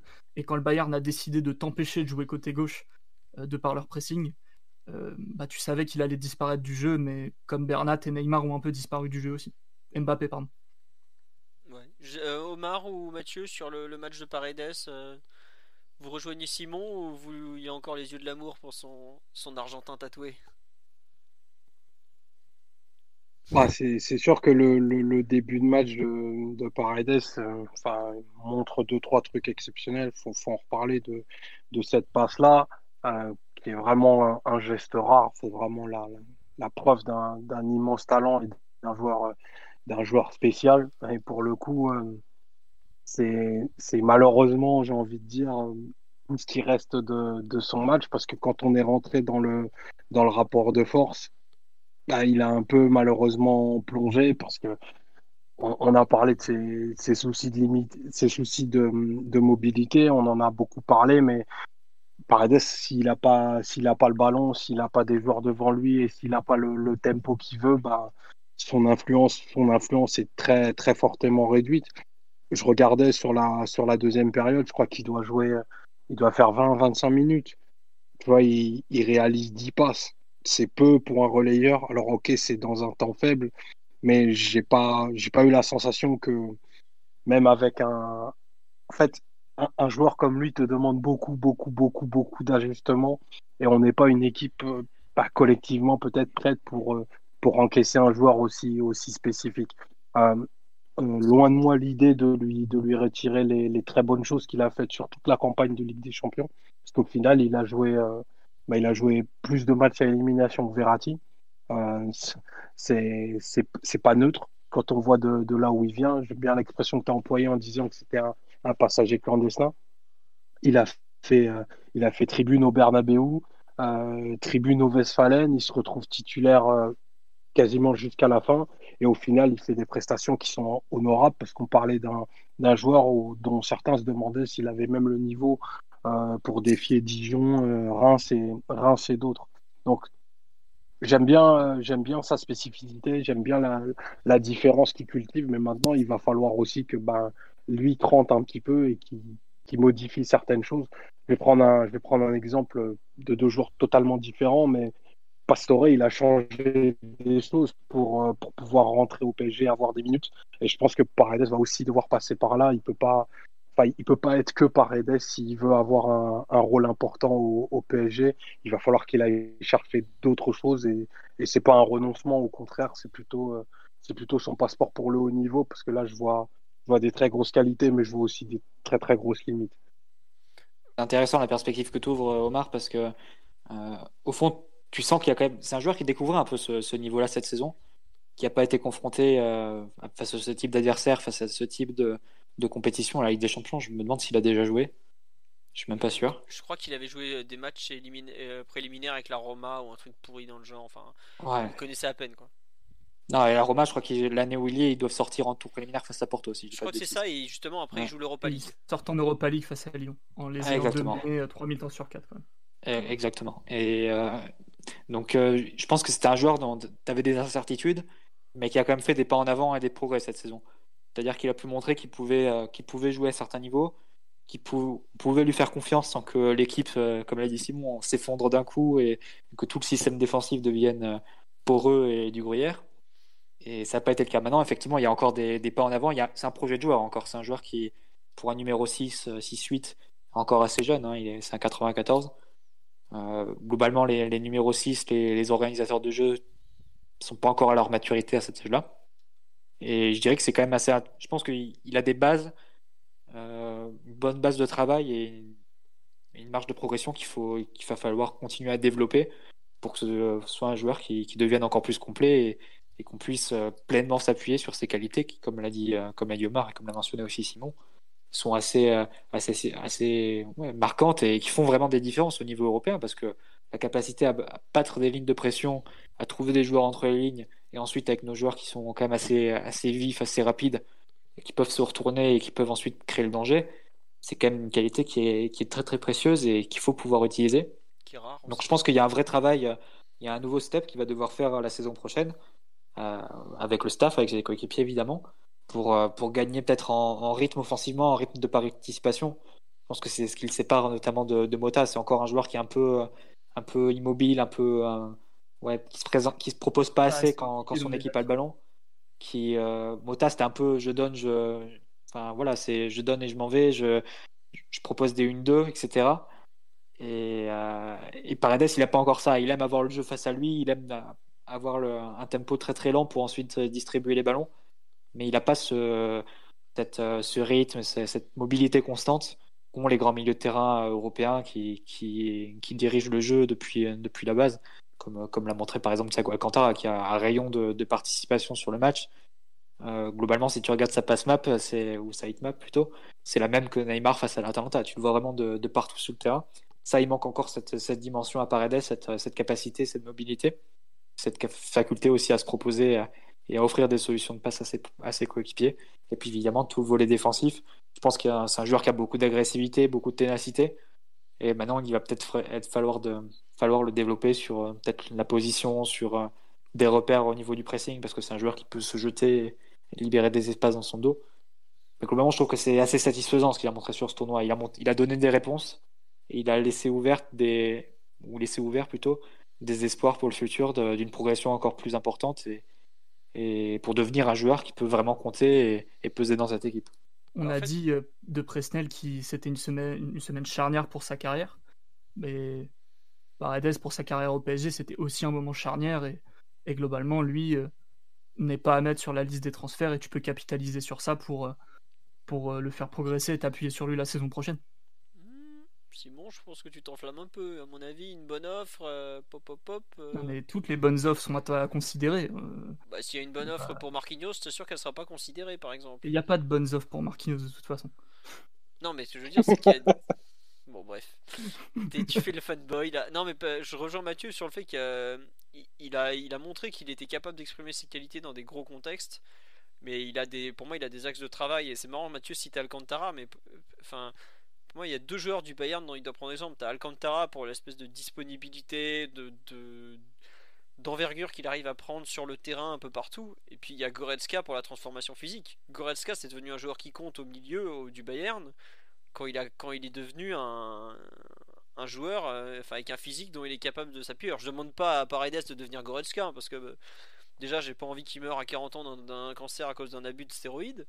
Mais en plus. Parlons, de, la, parlons de la Dutch Telecom et la T-Mobile, euh, Philo. non, mais voilà, euh, Walter Godefroy doit être à la retraite depuis le temps, donc faut, faut arrêter. ça m'a rappelé Yann Ulrich. Il est euh, plus proche de Yann Ulrich que, du footballeur. Hein. Non, mais voilà, mais ce que je veux dire, c'est que Paredes, je regrette, il a. Il perd 2 ou 3 kilos. Je suis pas sûr que ça lui gênerait beaucoup dans les duels, mais ça peut lui donner une mobilité qui, par contre, peut faire décoller sa carrière de façon non négligeable. Et on en a déjà parlé plusieurs fois. Enfin, tu toi-même tu le sais quand il était euh, débutant à Boca Junior, il, semblait faire euh, aller trois fois plus vite. Et il a un vrai déficit de vitesse qui est quand Il allait trois fois plus vite. Hein. Non, il a son déficit de vitesse. Je pense qu'il peut le gommer en perdant quelques kilos. Euh, c'est pas grand-chose et je trouve que comme l'a dit Mathieu, c'est un Il y a eu des expériences sur son corps en, Russie qui lui ont fait beaucoup de mal quand même. Alors c'est sympa les, les passes sans élan qui partent à 140 km/h. Mais en Russie, euh, les kilos qu'ils lui ont mis un peu partout sur le corps, j'avoue que j'avais sous-estimé que ça le gênerait autant en retournant dans un club de, plus haut niveau en fait. il faut qu'il s'en débarrasse petit. Là, il a, il a progressé physiquement, mais il faut qu'il continue de, s'affiner euh, comme il l'a fait depuis quelques mois parce que euh, ce qu'ils ont fait sur lui en Russie, c'est pas qu'une question de poids en fait. Ouais, je suis d'accord avec Mathieu. C'est pas une question de poids parce que c'est une question de culture footballistique en fait. C'est que Mota, c'est comme Alcantara, c'est le Brésil et l'Espagne. Le Brésil et la Catalogne, c'est se proposer constamment, offrir des solutions, être toujours en mouvement. On voyait bien le duo avec Verratti. C'était un duo très très mouvant. Hein. Tu pouvais te retrouver Mota devant Verratti, dos au but, en train de lui faire des remises. C'était un duo qui tournait et qui, qui, se déplaçait, enfin qui tournait autour de lui-même assez constamment. Et c'était très difficile à prendre pour l'adversaire. Paredes, c'est totalement une autre culture. C'est la culture argentine et italienne. C'est la culture de je joue face au jeu, je distribue, j'impose un, tempo très très lent. Mais par contre, dès qu'il y a l'ouverture, bam, j'envoie la passe, la passe qui fait mal, ou bien j'envoie l'ouverture sur un côté, une langue transversale. Et il n'a pas cette, cette culture, on va dire, footballistique de toujours se proposer, je donne et je m'en vais, passe et va. Euh, et, c'est quelque chose qui lui manque et qui doit travailler parce qu'en Ligue des Champions, c'est si tu regardes les, gros milieux de terrain et les milieux de terrain qui, brillent au niveau, euh, au niveau de la construction et, et, au niveau créatif, assez bas sur le terrain, bah, les Kimmich, les Thiago Alcantara, avant les Xavi Iniesta, euh, qui ont pourrait citer Pjanic, Pjanic qui a fait de très bonnes saisons, évidemment Kroos Modric, c'est des joueurs qui sont plus, plus dans la disponibilité, plus dans offrir des solutions plutôt que de rester devant sa défense et de distribuer euh, des, des, longues passes comme ça. Et ça, je pense c'est aussi, au-delà du, du, poids et du, du physique, c'est aussi un changement de, de, culture et de mentalité que, que Paredes doit, doit faire parce qu'effectivement, il a été formé d'une toute autre façon. Et formé, quand, je dis pas forcément à Boca, hein, c'est formé en Italie quand Gianpaolo le replace devant la défense. C'était vraiment euh, euh, le, le, quarterback devant la défense, aucune, aucune pression face à moi et j'envoie les, les passes vers l'avant. Là, bah, c'est autre chose qu'on lui demande. Ouais. Mais justement, il faut qu'il soit en mesure de faire plus s'il veut devenir un, indispensable et pas seulement un joueur de complément comme il l'est aujourd'hui. Après, il est passé de hors du groupe à joueur de complément, donc lui aussi il a progressé, mais c'est vrai que il a, il a quelque chose que d'autres n'ont pas en fait, et quelque chose qui est rare, donc il aura, il aura toujours de, quoi apporter, mais il faut qu'il apporte, euh, il faut qu'il ait moins de points faibles en fait, tout simplement quoi. Il a 2-3 points forts, mais il faut qu'il ait un peu moins de, moins de points faibles, qu'il devienne un joueur moins spécifique, comme l'a dit Omar. C'est pas grave, Philo, on l'aime quand même. Alors tu vas dire tu, pardon déjà. Euh, mais euh, non, mais c'est vrai qu'il a des côtés, euh, il a du football en lui quoi. Il a des, il a du football qu'on peut pas nier quoi. il a les huevos aussi. Ouais, Le football de Barrio, c'est notre Sicario, l'ami Léo. Voilà, qui a d'ailleurs gagné une grande popularité au Brésil depuis hier. Quand ouais, il défendre Neymar. meilleur pote de Neymar. porte-flingue, porte-flingue officiel du, Mo du Mohican. Ouais, bah bon. sur les Faudrait qu'il travaille ses dribbles de dégagement un petit peu, puisqu'il en a pas. Beaucoup d'amour pour Leandro quand même.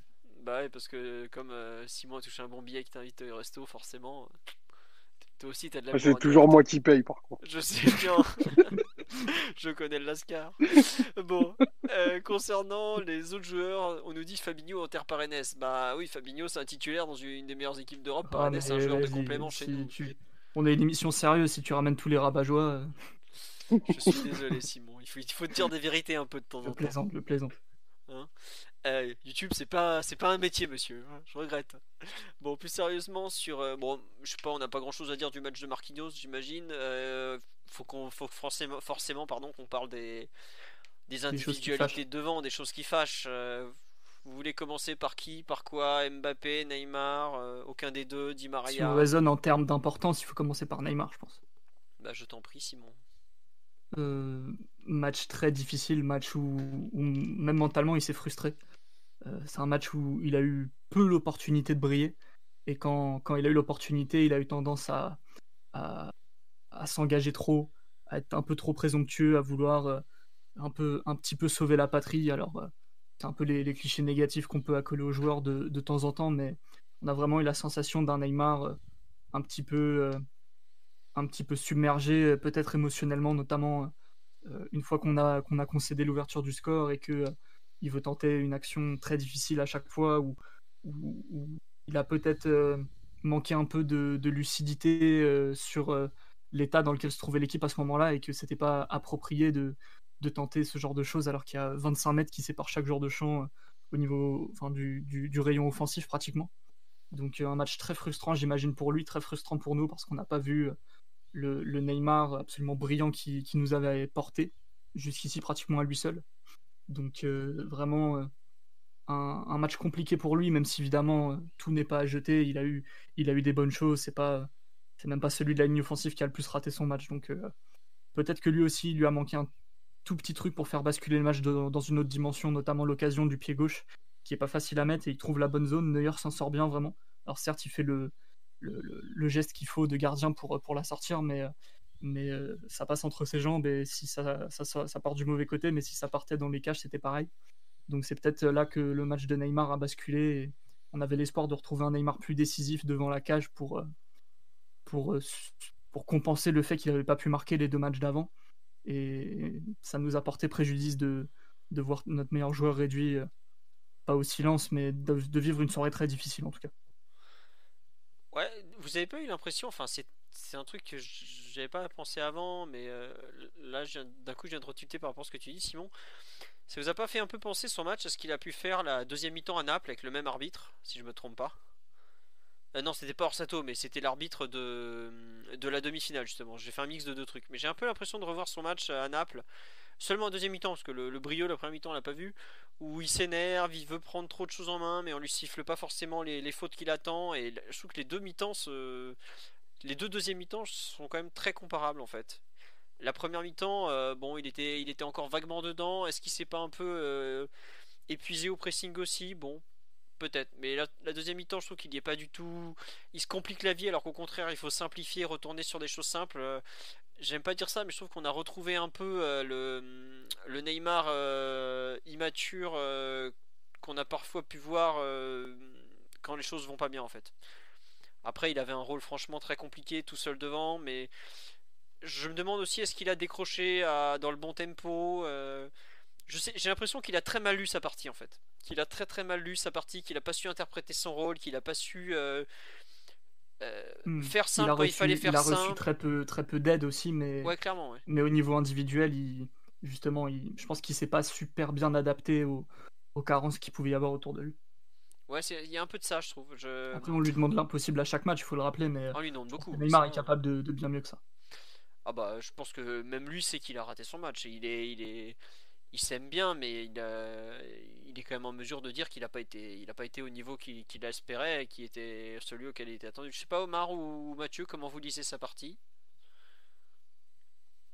C'est un peu la conséquence aussi de comment tu as joué.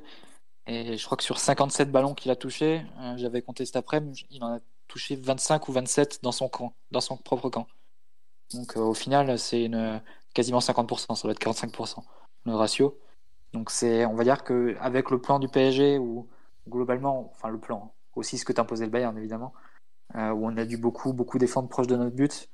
Il a dû euh, commencer ses, actions extrêmement bas et comme comme l'a mentionné Simon tout à l'heure, bon c'est forcément tu te rajoutes une difficulté quand tu dois commencer à 60 mètres du but adverse et que tu as de suite soit Zuleux sur le sur le dos, soit si tu te retournes tu as quand même euh, une densité physique euh, au niveau du Bayern qui, euh, qui rendait les, choses plus compliquées et surtout de t'attaquer à chaque fois en sous-nombre.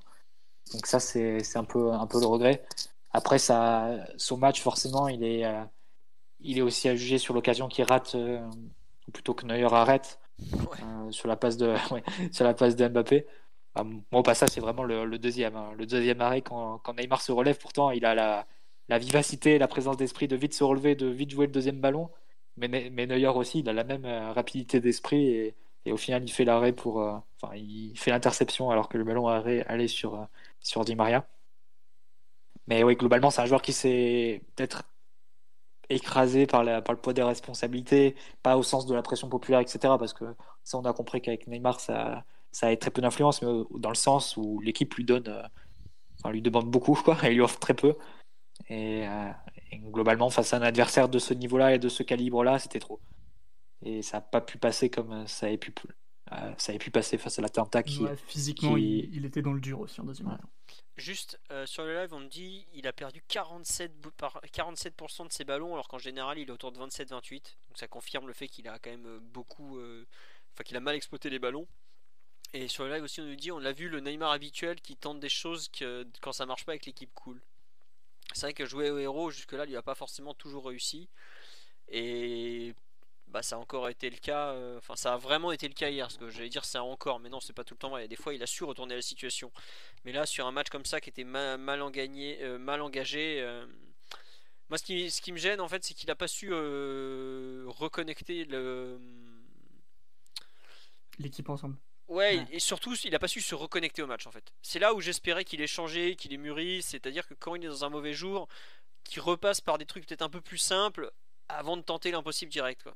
Et je vois, il y a un moment là, il reçoit le ballon ligne de touche, il loupe le contrôle et tout. Je fais oh là là, c'est vraiment pas bon là, c'est qu'il est sorti de son match. Et juste après, il fait une grosse faute sur, je crois que c'est Lewandowski, c'est ça ou... Ouais. Et là, tu, là direct, j'ai fait bon, allez, c'est terminé. Quoi. Il et à ce moment-là, juste avant, il y a plusieurs transitions où, au lieu de décaler Bernat ou, ou même éventuellement Mbappé, il tente un peu le truc tout seul et soit il perd la balle, soit l'action aboutit mal, ça repart sur un truc encore plus compliqué. Donc, non, vraiment, vraiment une partie à oublier pour lui. Hein.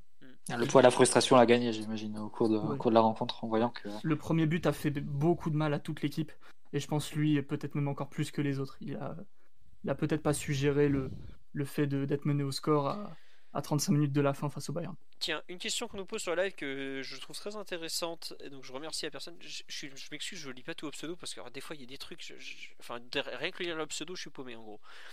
Comprends pas pourquoi il ne s'est pas focalisé sur Thiago plutôt que de chercher à aller presser à la bas et Boateng du le. Effectivement, plutôt que de s'époumoner en défense centrale, est-ce qu'il aurait pas dû peut-être euh, réduire la zone d'influence de Thiago Alcantara? C'est une question que je me suis posée. Si, tu, regardes si tu regardes Thiago Alcantara, il a été beaucoup pris par Marquinhos en fait.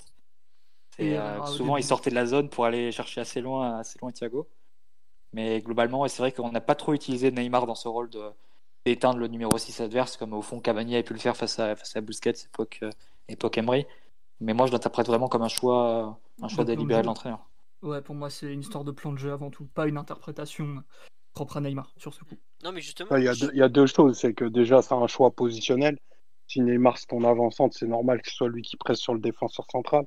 Et puis la, deuxième chose, c'est que on connaît l'intensité défensive de, Neymar, l'avoir mis, euh, le, le, mettre sur Thiago, c'est enfin le, donner à se faire éliminer 4-5 fois, 5 fois de suite par du dribble, par des changements de direction et que, Neymar a une appétence défensive qui est quand même la plus élevée de nos, trois joueurs offensifs, mais qui est très faible et qui aurait, à mon sens, absolument pas réduit euh, l'influence d'Alcantara pour le coup.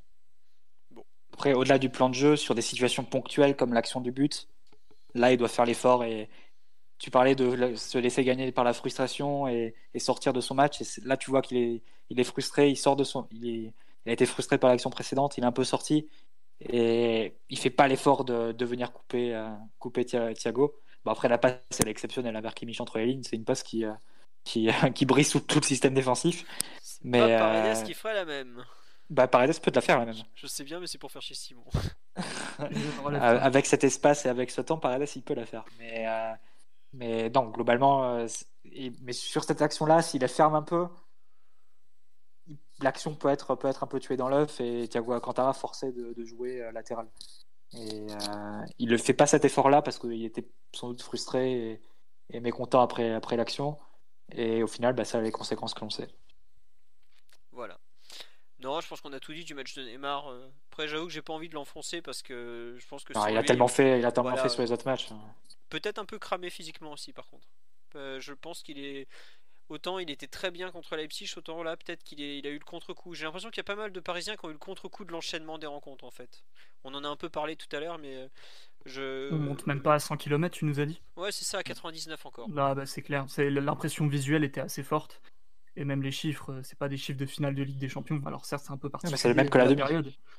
C'est une équipe ouais, voilà, très à l'économie, mais euh, il y a beaucoup de joueurs qui ont plongé physiquement et, et, même après, ça affecte tout. Quoi. En termes de lucidité, une fois que tu n'es plus dedans, euh, que tu sors un peu mentalement et que tu es trop en souffrance, beaucoup de joueurs qui ont décroché malheureusement.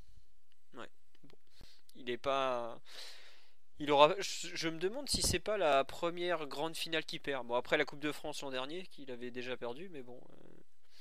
Euh, je, me demande s'il avait déjà perdu une finale avant avec le, le Barça ou, ou, le Brésil, je ne crois pas. Parce que Coupe, coupe des Confédérations, il gagne. du tout les Coupes du Roi dans la tête. ouais, il perd une finale de Coupe du Roi, non, non mais Coupe du Roi, vous êtes gentil. Euh, à part bah, si c'est Coupe Royale. que c'est une coupe importante, la Coupe du Roi, Philo. Non, mais c'est comme la Coupe de France, je te parle d'une finale internationale, pas. Ouais, mais c'était la, ah la, finale, la finale classico qui la finale classico avec le but, le but exceptionnel de Bale, il est là, non? Il est là quand Bale dépose. Euh... Euh, le dénommé Marc Bartra. Ouais, voilà, la, la du Bétis. tu vois ce qu'il est en ce moment, lui d'ailleurs? Je le détestais à Dortmund, excusez-moi. Euh, bon, enfin, mais non, non, je. Bref. Bref, euh, très touché Neymar quand même par la, la, défaite en finale. C'est rare de le voir quand même dans cet état, même si on sait qu'il est parfois un peu émotif. Euh, ça m'a fait de la peine pour lui de le, voir comme ça.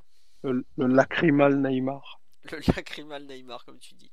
Après, si on gagne la finale, c'est. Euh, et supposément avec un bon match ou un grand match de Neymar, ça, aurait été quelque chose de peut-être comparable à Maradona, hein, ce qu'il a, qu'il a fait. Parce que, pour reprendre l'expression de Ferguson, c'était Neymar et 10 bouts de bois. Hein ce, tournoi de ce tournoi du PSG, on lui a demandé beaucoup et au-delà. Donc forcément, si ça avait une énorme signification pour lui et si, si on gagnait ce tournoi-là, bah, Neymar il accédait forcément à une autre dimension parce que ça aurait été absolument immense qu'il aurait réalisé avec une équipe qui était inférieure. Ah, c'était la postérité. Hein. Parce qu'on lui, on lui a demandé trop et trop c'était pas assez. Donc, euh. On me dit qu'il avait perdu la finale de la Coupe intercontinentale avec Santos, effectivement, parce qu'il avait gagné la Libertadores. Et oui, il a paumé la finale des JO de 2012 contre le Mexique à Londres. Donc voilà, euh, dans les grandes finales qu'il avait déjà perdu. Donc il en avait déjà perdu quand même un certain nombre. Euh, bon. Est-ce que c'est du même niveau que. Bon, la finale des JO, oui, ça vaut quand même une finale Ligue des Champions, mais la finale Coupe intercontinentale, c'est pas non plus un truc de ouf. Quoi. Ouais, mais il a gagné la suivante. Avec le Barça, par contre, alors Non, la, la, finale des JO en 2016. Ah, à Rio, ah, oui, face à Contre l'Allemagne. Ah, bah ouais. l'Allemagne, d'ailleurs. Avec un match euh, hors norme d'un certain Niklas Zule, pourtant.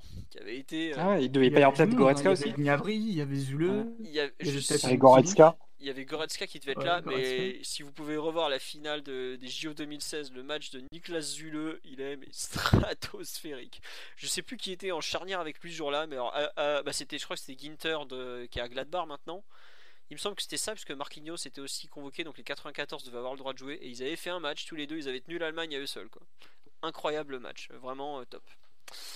Euh, on nous demande c'est quoi cette expression Neymar et 10 bouts de bois Bah Marty explique cette phrase d'Alex Ferguson. Euh, c'est la phrase de, Ferguson, c'est donnez-moi Zidane et 10 bouts de bois et je vous gagne la Ligue des Champions.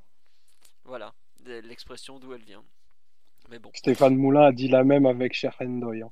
Sauf qu'il a dit, moi je ferai aussi la coupe intercontinentale. Voilà. Euh, bon, on va s'attaquer au, cas de, l'homme de Bondy, même si j'ai vu des Bondinois refuser l'affiliation ce matin. Euh, bon, Kylian Mbappé a un peu loupé sa, sa finale, non? On, peut le dire un peu. Euh, qu'est-ce que vous en pensez un peu de son match, notamment par rapport à, à lui aussi, il revenait de blessure, il rate quand même des grosses occasions, je pense à celle avant la mi-temps notamment qui est, qui est peut-être le tournant du match. Euh, qui veut se lancer sur le thème de, de Kiki, euh, comme l'a appelé euh, Tourelle en conférence de presse devant le, le, monde entier J'étais là, genre, pas... calme-toi quand même. Hmm, primauté à la légitimité encore? Je vais bien commencer. Bah vas-y, je t'en prie Simon. légitimité géographique évidemment. J'allais dire, mais t'as un boulard, mais c'est incroyable. Depuis que tu nous as expliqué que t'avais le, le jeu de Luis Figo couplé à Rick je sais plus ce que c'était là. Allez, vas-y, je t'en prie, commence. Ouais, ne, révélons pas nos échanges privés quand même. Tout à fait. J'ai pas envie que tu finisses en prison. Donc ouais, Kylian. Euh, très mauvais match, non, il faut le dire, très mauvais match. Pour plein de raisons. Déjà, euh, des problèmes euh, de forme individuelle, peut-être même avant tout. son entrée face à l'Atalanta nous a fait, fait croire qu'il était fit, qu'il avait juste peut-être éventuellement un problème de risque à la rechute, mais qu'il était au niveau. On a vu face à Leipzig que c'était très compliqué, et même compliqué sur ses points forts, c'est-à-dire la, prise de la profondeur, la qualité des déplacements, la qualité des appels, la qualité de, la fréquence d'appui aussi. Vraiment très diminué sur, ce point de vue-là. Et hier, au-delà de ça, il a aussi un peu flanché mentalement. Alors, il y a beaucoup de spéculation et d'interprétation parce que on n'est pas avec eux, on n'est pas dans sa tête.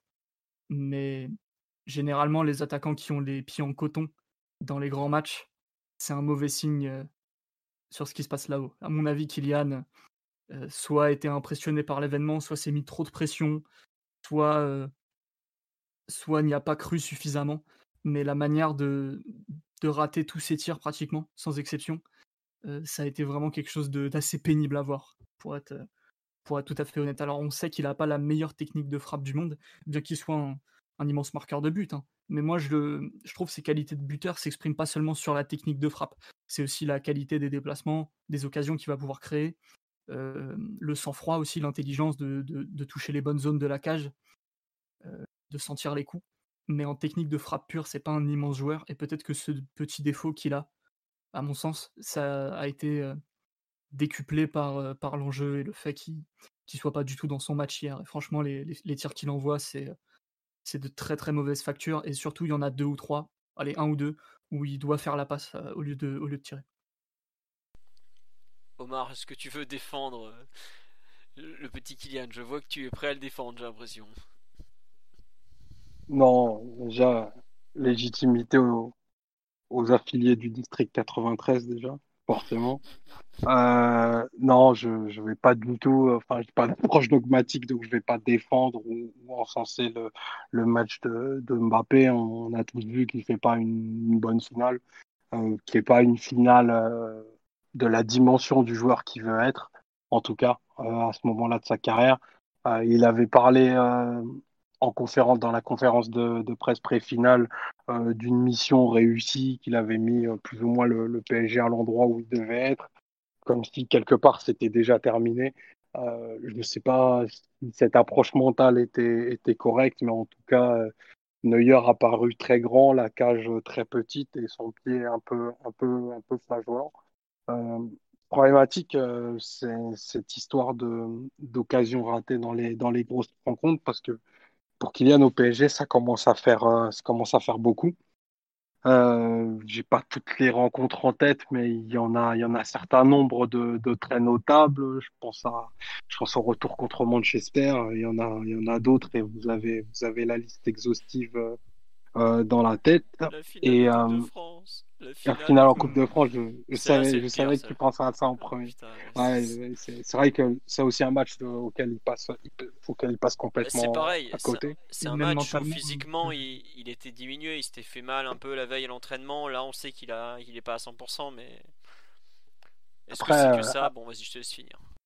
Après, il doit pas il fera peu de matchs dans sa carrière où il sera, il sera à 100%, donc il va avoir besoin, euh, besoin d'autre chose. Et euh, surtout, si, si j'étends un petit peu le, débat, euh, je mets, des, pincettes et tout le respect nécessaire en, tenant les propos que je vais tenir. Mbappé a très peu progressé dans cet aspect-là sous Tourelle. Euh, quand je parle de cet aspect-là, c'est l'aspect euh, face à face et, décision dans la surface quand il a, quand il a de l'avance. Il a souvent été, été en échec. Et, euh, je, me posais des, je me posais des questions parce que c'est suite, suite à un, tweet que, j'ai vu de Mathieu où il faisait un parallèle avec, avec Ronaldo et, et, son travail spécifique. On sait que pour le coup, Tourol, il a une approche diamétralement opposée.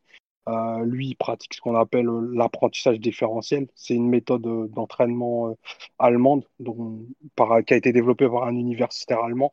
je ne vais pas écorcher le nom, donc je l'enverrai si, si, jamais ça, intéresse. lui, en fait, il défend l'idée que le geste n'est jamais effectué de, manière identique, donc ça sert à rien de, faire de la répétition et on, entraîne plutôt le corps à, s'adapter à une infinité de, situations différentes donc, il n'y a pas du tout d'animation, de répétition et surtout, il n'y a pas de correction dans les gestes. Euh, c'est diamétralement opposé à ce qu'on peut connaître dans la culture euh, italienne ou, française. Et je me demandais si en fait euh, les, les, les, préférences motrices de, de, Mbappé dans la surface, qui sont un peu toujours les mêmes, c'est-à-dire ouvrir le pied, chercher le grand côté, relativement jamais fermé, font qu'il ne, ne plafonne pas à ce, dans ce domaine-là de son jeu et que sa palette ne, ne, s'élargit pas pour le moment. Et, euh, et, il a tendance aussi, je pense, à, perdre confiance quand son premier duel est, est pas réussi. Donc euh, peut-être euh, qu'il va falloir lui, lui, réinstaurer du, spécifique.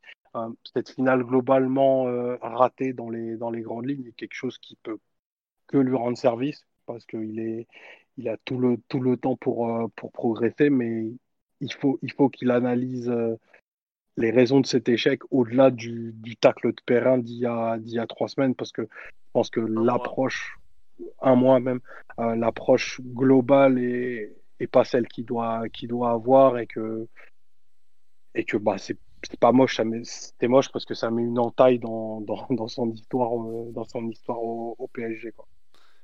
Et toi, tu reviens donc sur des défauts techniques qui apparaissent dans des très grands matchs, si je comprends bien, notamment euh, bah... celui-là. Mais t'as raison, hein, parce Même... que Manchester, c'était un peu ça aussi. Hein. Euh. Enfin, il bah, rate tu, tu... Euh, en deux matchs, il rate deux duels clés face à Derea, par exemple. Hmm. Bah, tu, tu, tu vois euh, contre, contre c'est contre West contre l'Atalanta où il a une situation encore où il part en tête à tête avec le, le gardien. Il conduit, il veut conduire extérieur pied gauche, il la pousse trop premier réflexe dans la surface, il veut encore ouvrir son pied alors qu'il n'y a pas d'angle. Et hier, toutes ces situations, il veut les frapper pied ouvert. Alors que je pense que tu mets un, attaquant d'un autre type, j'en ai pas un qui me vient en, tête. Mais même Neymar, euh, sur, le, ballon en, retrait où il fait une passe, où il fait la passe à Neuer, euh, il saccage, il envoie, il envoie un ballon pour saccager la cage et il ouvre pas le pied à ce moment-là.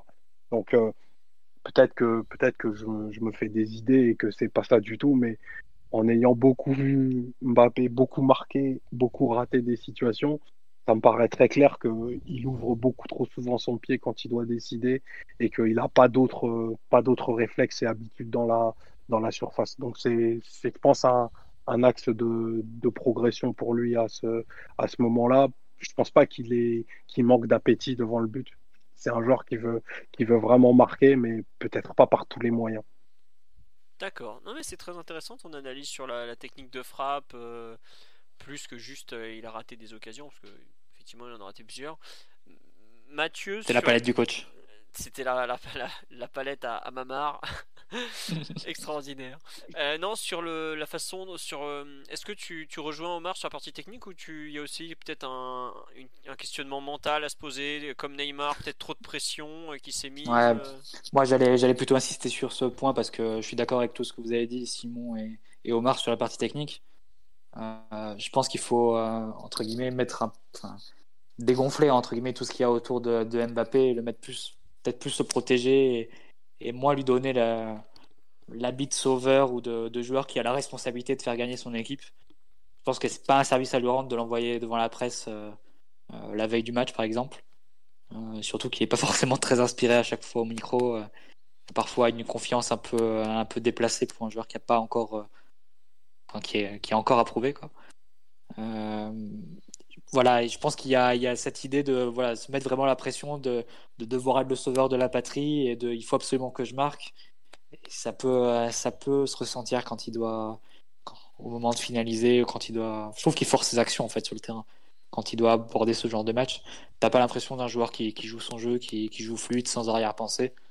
C'est ça qui me, qui me gêne le plus parce que les matchs qu'il fait hier ou le match qu'il fait face à United au retour, des matchs, c'est pas le vrai Mbappé, c'est un joueur qui, ouais, qui est dans le calcul, dans la caricature, qui, qui veut forcer son jeu en fait. Et ça, c'est le meilleur moyen en fait de s'en éloigner et, de, passer à côté. Et c'est, ça fait quand même la deuxième fois euh, de façon assez, assez cruelle assez euh, conséquente pour le club à la fin. Donc euh, je pense qu'il y a peut-être une approche différente à, aborder pour les, pour les matchs comme ça autour de Mbappé peut-être. C'est vrai qu'après on focalise tellement sur les deux entre Neymar et Mbappé. C'est lui qui bah demande des responsabilités. Est-ce qu'il n'a pas aussi intérêt à, réfléchir sur ce qu'il veut de, ce qu'il veut être, ce qu'il veut devenir. Et... c'est trop. Enfin, enfin, moment, oui, on parle pas d'âge et tout ça, mais c'est tôt. Hein. Quand il est en équipe de France, c'est un joueur qui a aucune respons... qui a pas la responsabilité de te faire gagner hein, en 2018. C'est pas du tout le joueur clé du système. C'est un joueur euh, évidemment qui va te donner de la profondeur, qui va te donner le plus offensif pour, euh, pour intimider l'adversaire, mais c'est pas du tout le joueur autour duquel tourne toute l'équipe.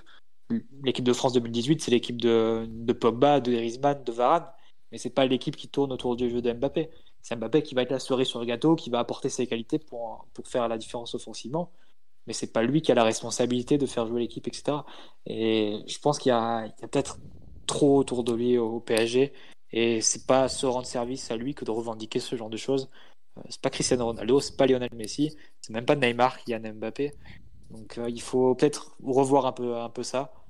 Euh, et puis on en reparlera quand il aura fait gagner une éliminatoire, parce que pour le moment c'est pas, pas tout à fait ça. Donc, voilà, je pense qu'il faut calmer un peu. Et, mais après, une fois que tu as pris ce chemin-là, quelque part, il a, il a obligé les, les, les, observateurs, les supporters à le regarder avec, euh, avec les yeux d'une grande sévérité. C'est ce que disait la personne que tu citais sur le live, Philo. C'est lui qui demande les responsabilités. Bah oui, après, tu es jugé en fonction de ce que tu as demandé, des, des, revendications que tu as pu avoir. Et ça, c'est pas se rendre service, parce qu'après, tu, tu déjoues. Très bien je, suis pas sûr qu'on fera plus complet sur, sur Mbappé, son match loupé. Ça, sur, sur live, ça rejoint un peu ce que tu dis. On me dit, ouais, dès qu'il l'ouvre, il rate son match après. Quoi. Mais est-ce que c'est lié à ça? Est-ce que c'est le, hasard? C'est bon. Je suis un, un peu perplexe, mais j'attends en fait euh, aussi qu'il se décoince dans, un, dans une grande finale, peut-être. Je pense qu'il y a une question de confiance. C'est un peu comme Ronaldo. Le truc, c'est qu'il a déjà une, une- des références à Monaco. hein. Bah ouais. Quand tu vois face à City, face à Dortmund, c'est des, des matchs où il est, euh, bah, au final, où il fait la différence. Mais peut-être où il était moins attendu, où c'était moins la star de l'équipe. Hmm. Un joueur peut-être plus pris par surprise, etc. Et il n'allait pas en conférence de presse la veille du match en disant euh, Je suis venu pour ça, je suis venu pour faire gagner mon équipe, je suis venu pour faire gagner la France. quoi. C'est littéralement ce qu'il a dit la veille du match. Écoute, il veut se prendre pour De Gaulle, qu'est-ce que tu veux que je te dise mais- j'avais pas Je entendu suis venu pour, pour, vaincre, pour vaincre les Allemands. Non, faut, faut calmer un peu. Quoi. Non, non, mais oui, euh, il y a un peu de ça. Moi, j'attends de voir. euh, en fait, je trouve qu'il a un peu le parcours de, de Cristiano Ronaldo, à qui on a souvent, enfin, au début de sa carrière, on a quand même pas mal reproché de passer à côté sur, euh, sur des finales, notamment en Ligue des Champions, tout ça, et qui, à la fin, enfin, avec les années, la, maturité, tout ça, est devenu un, tueur absolu dans ce genre de, phase. Et je pense qu'il a besoin d'apprendre, d'assimiler, euh, assimiler l'événement un peu, quoi. Ça reste un joueur de 21 ans qui, même s'il a déjà pratiquement tout gagné, euh, reste euh, a des choses à apprendre à comment il doit construire son match même s'il a beau dire qu'il en conférence de presse qu'il avait fait exactement enfin qu'il avait fait comme d'habitude euh, sa routine etc c'est bien mais euh, on peut pas nier qu'il a quand même euh, des fois des des matchs qu'il aborde pas très très bien euh, ou dont il se perd, un peu en route je pense un peu par exemple son match à Bernabeu il le débute très bien et puis finalement après il se perd il marque un but sans trop savoir comment ça lui est arrivé et au final, il sort pas un gros match, quoi. Donc, je pense qu'il a vraiment un apprentissage à avoir par rapport au très très très haut niveau.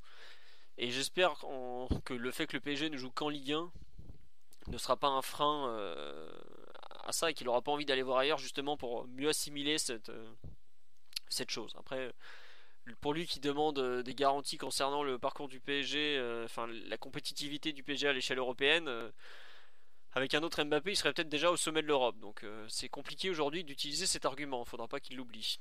Mais bon. C'est quand même très dommage que ça se finisse comme ça cette saison sur ce duel raté face à Manuel Neuer qui risque de, de le poursuivre jusqu'au moment où il effacera euh, bah, ce, ce raté par un, but en finale. Il a, il a déjà marqué en finale Coupe du Monde, donc il n'y a pas de raison qu'il n'arrive pas à marquer un jour en finale Ligue des Champions ou dans des très grands matchs. C'est quelque part c'est un peu son destin, donc euh, voilà. On verra ce que ça donnera. Oui, Omar? Oui, il il s'agit pas de, de discuter la, la valeur et la qualité absolument infinie du, du joueur. C'est juste le, le cheminement de sa carrière qui fait que aujourd'hui, je pense que Mbappé a besoin de trop de ballons pour rentrer dans son match et qu'il essaye de, de se mettre en confiance et de rentrer dans son match avec des choses qui sont, à mon sens, de l'ordre de la, de la fantaisie, de la fantaisie, pardon, et des choses que le match n'appelle pas forcément. Tu vois, il a essayé de rentrer son. Monaco, c'était tout l'inverse. Bah ouais, bah ouais c'est là où c'est hyper C'était vraiment l'efficacité dans tout ce qu'il faisait. quoi. C'était épuré au maximum. c'est- là il a essayé de rentrer son, son passement de jambe à un nombre de fois euh, incalculable, à un point que ça devenait euh, caricatural et, et, et même euh, trop lisible pour le, pour le Bayern. Il faut qu'il apprenne à, à vivre dans le match et à le, et à le dominer mentalement. Parce que hier, j'ai pas, pas senti que le, le, le Bayern était terrifié par, par les attaques en profondeur que Mbappé pouvait, pouvait avoir et qui faisait planer une menace très très importante.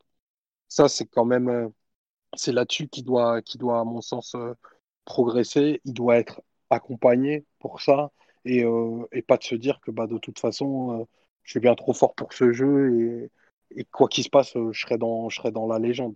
Je n'ai pas de doute sur, sur son immense appétit et, et sur son, son ambition. C'est juste que je pense que le, le staff ne doit pas le laisser tranquille en disant euh, c'est euh, c'est une superstar, euh, il a tout et il n'y a pas, y a pas d'axe de progression. Au contraire, la, la, les progr- la progression qu'il peut avoir, elle est, elle est immense parce qu'il peut, il peut progresser sur, sur plein d'aspects. Oui, très bien. Euh, je pense que sur l'aspect individuel, on, on va compl- on va terminer là-dessus parce que je suis pas sûr. Enfin, on est déjà à 2h15 de podcast et je suis le, le match Rien, rien sur Di Maria. Bah, tu peux en parler vite fait, mais C'est- de- c'est- non, Non, mais c'est terrible. Si on dit rien sur Di Maria, Bah, enfin, je moi je veux, prie, je, veux- je veux, pas- je veux pas commencer parce que T'as prévu un édito? Non, mais j'ai j'ai revu, j'ai revu son match et pour le coup, j'étais vraiment, j'étais vraiment très déçu de la, de la, de la perf de, de Di Maria. Je comptais beaucoup en fait sur, euh, sur son côté fantasque et, un- et imprévisible pour ouvrir, euh, pour ouvrir des, pour ouvrir plus la, la défense du Bayern. Dézonner et poser des problèmes des problèmes axiaux dans la zone dans la zone de Kimmich et, Goretzka. Et il en a il en a rien été. Enfin, son match se résume à, un très beau petit pont sur Davis et une, frappe un peu un peu enlevée où il veut mettre beaucoup de force et pas forcément trouver une zone. Euh, je trouve que lui aussi passe, passe à côté de, sa finale dans de, dans de grandes mesures parce qu'on n'a pas pu, pas, pas beaucoup pu s'associer à lui. Il a très peu existé aussi dans les, dans les zones les plus, les plus importantes et c'est un peu, un peu décent parce qu'il avait de quoi bah, parachever une, une, super édition de, de Ligue des Champions, mais lui aussi sera malheureusement euh, passé à côté dans les, dans les matchs qui comptaient le plus et sur les terrains les, les plus hostiles.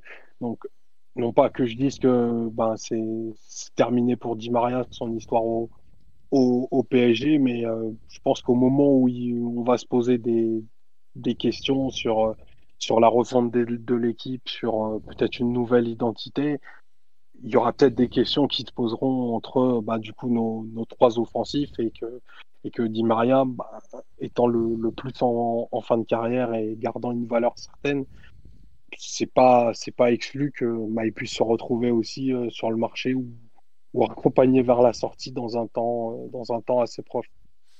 Enfin, je pense qu'aujourd'hui, il vaut pas, il vaut pas grand chose, hein, Di Maria sur le marché, honnêtement. Avec le salaire qu'il a, euh, son âge, euh, t'en tires pas un an. je pense que dans le, pour moi, c'est un joueur que dans le hein. Je pense que dans le LSA de, de Xavi, il peut avoir un rôle et une valeur marchande. D'accord. Je suis pas sûr que ça le fasse rêver. Hein. Au contraire, euh, de par ce qu'il a vécu à Manchester, la santé de sa petite fille et tout, je suis pas sûr que se casser au Qatar, ça l'intéresse beaucoup. Pour moi, ça sera le PSG ou retour à, Rosario et rien de plus. Hein. Mais peut-être que je, serais moins dur qu'Omar euh, sur le match de, de perso. Bah vas-y, Simon.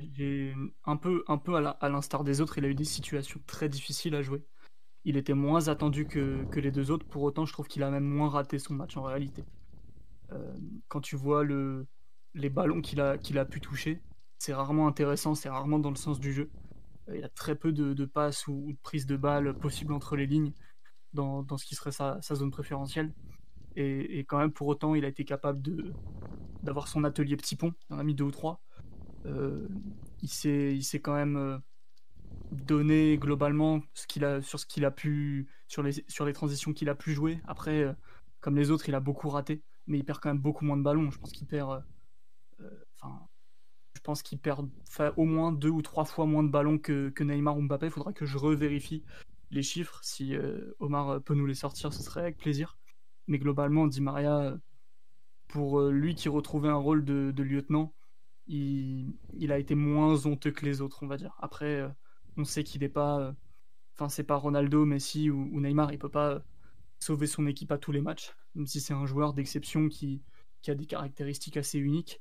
Et certes, lui aussi, un peu comme les autres, il a, pu avoir ses moments où il n'a pas réussi à faire basculer le match, notamment sa frappe. Euh, peut-être euh, une autre situation que, j'oublie. Donc, euh, ouais, globalement, on n'a pas vu un grand match de Di Maria, mais par rapport à ce qu'on attendait de lui et par rapport à ce que ses deux comparses en attaque ont livré, je suis pas sûr qu'on puisse trop s'acharner sur son match au final. Même si ça reste décevant, bien sûr. on précise quand même de quoi on parle. Après, moi je trouve qu'il y a un truc qui est décevant, c'est que. En fait, pour la presque pour la première fois, je trouve que face à un, un dragster comme Davis, on a senti son âge en fait. Ça, ça m'a fait mal de constater que bah aujourd'hui en vitesse face à un joueur euh, jeune et rapide, il, euh, il peut plus rien passer quoi. Ah mais Davis il fait vivre ça à tout le monde philo. J'ai cette saison. Ouais non non mais des, 15 matchs de, de Davis que j'ai vu, euh, je crois qu'il y a que Moussa Diaby qui a réussi à lui faire du mal. Et encore, paraît-il que Davis était très diminué sur ce match. Ouais. Je sais pas, je, trouve qu'il y, a eu des moments où je trouve qu'on sentait son âge en fait. Et ça va pas aller en s'améliorant. Enfin, est-ce que le PSG euh, aujourd'hui doit considérer Di Maria comme un titulaire indiscutable, même pour la saison prochaine? Je pense que la question se pose malheureusement déjà. Donc, euh, faudra voir euh, ce qu'il en sera, mais je serais pas surpris qu'il signe euh, une prolongation de éventuellement un an, mais pas beaucoup plus, et qu'il est assez vite un, gros concurrent euh, dans les pattes. Et c'est normal, c'est la loi d'un grand club. Hein. Tu peux pas te permettre d'avoir un titulaire de 33 ans sans concurrence, alors que des fois ça lui fait du bien. Donc, et ça reste un extraordinaire joker capable de jouer à, quand même beaucoup de postes. On nous demande un mini sondage sur qui souhaite le départ de Tourelle, mais c'est pas nous qui décidons. Hein. Là, je peux vous dire que dans le podcast, il y en a plusieurs qui diraient pas non à ce qu'ils partent, mais aujourd'hui, ça paraît très compliqué d'imaginer que l'entraîneur qui a fait passer au PSG enfin le cap des quarts puis des demi se barre maintenant alors qu'il a un an de contrat et qu'il veut rester. Donc, euh, et surtout que le virer Tourelle aujourd'hui, c'est donner euh, lui et son staff autour de 10 millions d'euros. Est-ce que le PSG a 10 millions d'euros entre guillemets à balancer en l'air comme ça C'est pour ça que je trouve que ça a aucun sens après la meilleure saison historique de l'histoire du club, parce que jamais le PSG n'avait fait une finale Ligue des Champions, de parler de virer le coach. Enfin, c'est pas le moment. Après, peut-être que Mathieu, Main ou Simon ont une vision, mais pour moi, je trouve que c'est complètement hors de propos aujourd'hui. Quoi. Et c'est pas parce qu'Allegri est en galère en Italie qu'il agite tous ses réseaux dans la presse que ça devient un truc beaucoup plus vrai. Quoi. Je sais pas, Mathieu, Omar, Simon, si vous avez une autre vision de la, de la chose, mais. Bah, disons que les conditions pour changer d'entraîneur, elles sont, elles semblent pas, pas forcément réunies. Au fond, quelles sont les, les options et les conditions pour changer d'entraîneur Quelles sont les possibilités qui, qui t'amènent à changer d'entraîneur Soit parce qu'il n'a pas atteint ses objectifs, c'est une première, une première raison, et qui donne pas forcément la sensation qu'il va les atteindre dans le futur. On n'est pas dans le cas de Tourelle qui, qui les a atteints. Deuxièmement, parce qu'il est en conflit avec son vestiaire ou avec ses cadres principaux. Ça semble pas être le cas non plus. Troisièmement, parce que euh, il a fini un cycle, euh, lui se sent plus de continuer et voilà, il va prendre une année sabbatique. Typiquement, ce qui s'était passé pour, euh, pour Luis Enrique et Guardiola quand ils, ont quitté le Barça. Ça n'a pas l'air non plus le cas, Tourelle veut continuer. Quatrième point, c'est quand il y a des divergences internes ou voilà, un projet qui n'est plus vraiment partagé, le club qui veut, qui veut tourner une page, qui veut partir sur, sur autre chose.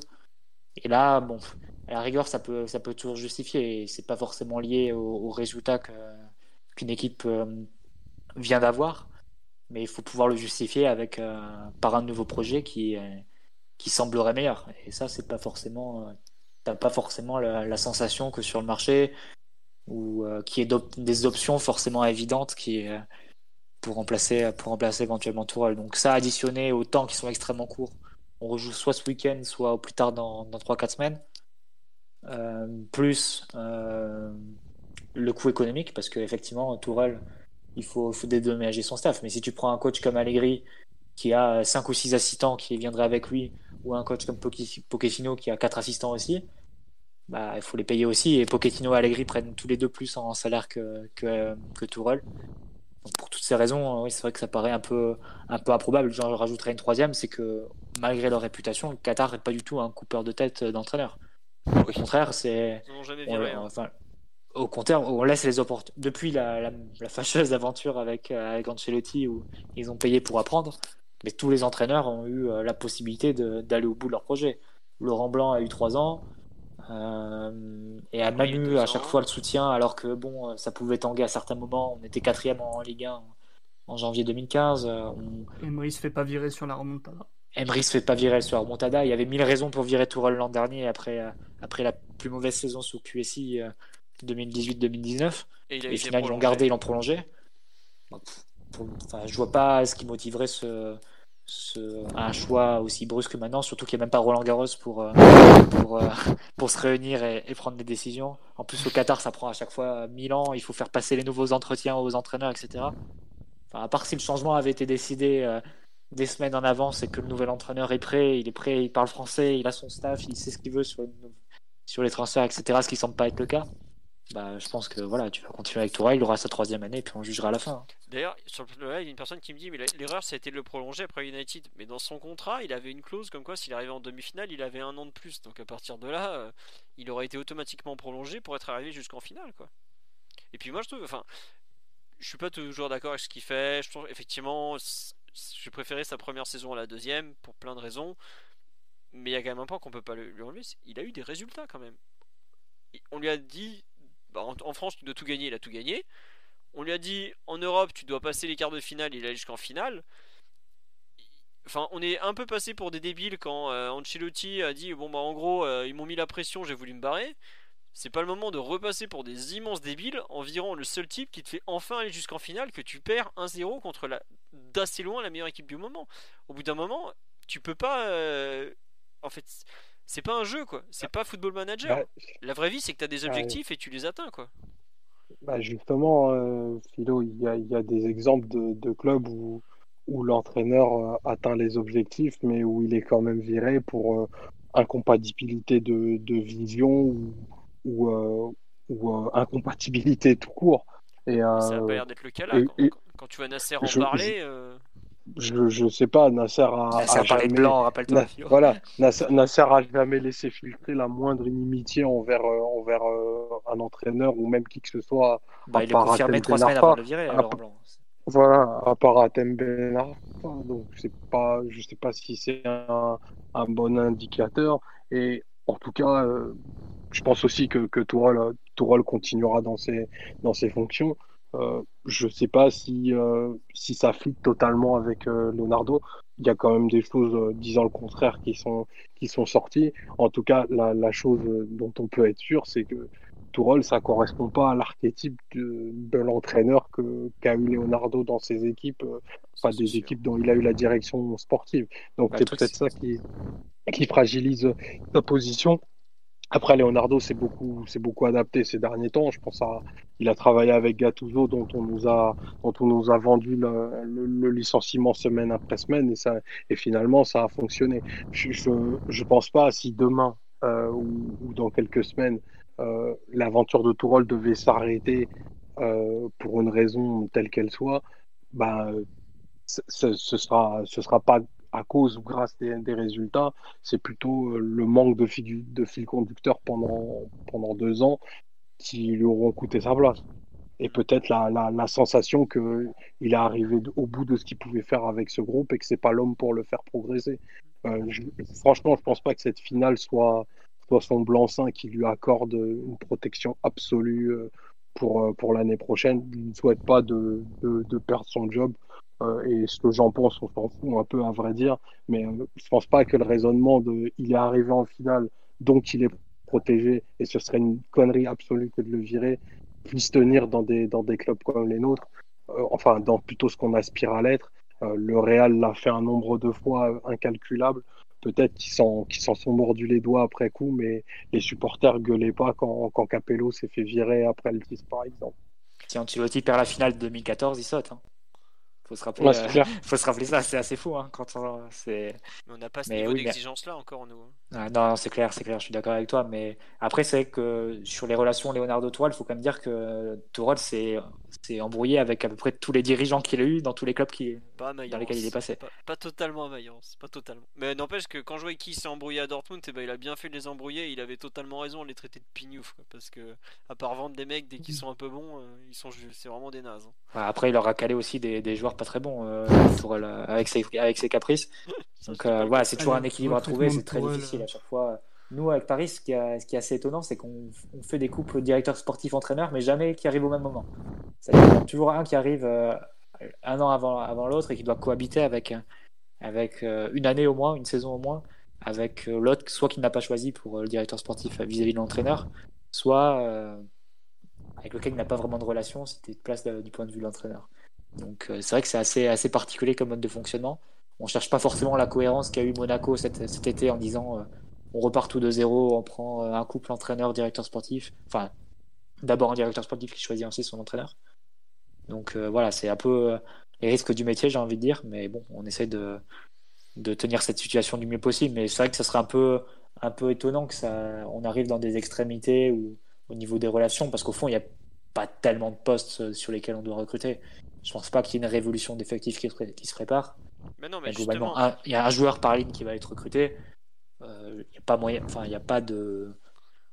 Je vois pas quelle tension il pourrait y avoir entre les deux au point de d'aller au bord de la rupture. Euh, Enfin, ce serait un peu, non, c'est normal qu'ils soient pas d'accord sur pas, pas une, bonne, une bonne image des deux en question. C'est normal qu'ils soient pas d'accord sur tout, puisque c'est comme ça, chacun a une vision du football, surtout un Allemand et un Italo-Brésilien l'un d'un côté, euh, de l'autre, bon, c'est pas... Voilà, mais sur, sur le live, on me parle beaucoup de l'exemple de Pochettino avec Tottenham, qui a fait finale et qui a sauté dans la foulée, mais le plus gros problème de C'est fin de Tottenham, cycle, Pochettino. c'était Il une fait de 5 cycle ans à. Tottenham. C'était voilà, ça faisait 5 ans, ils en pouvaient plus.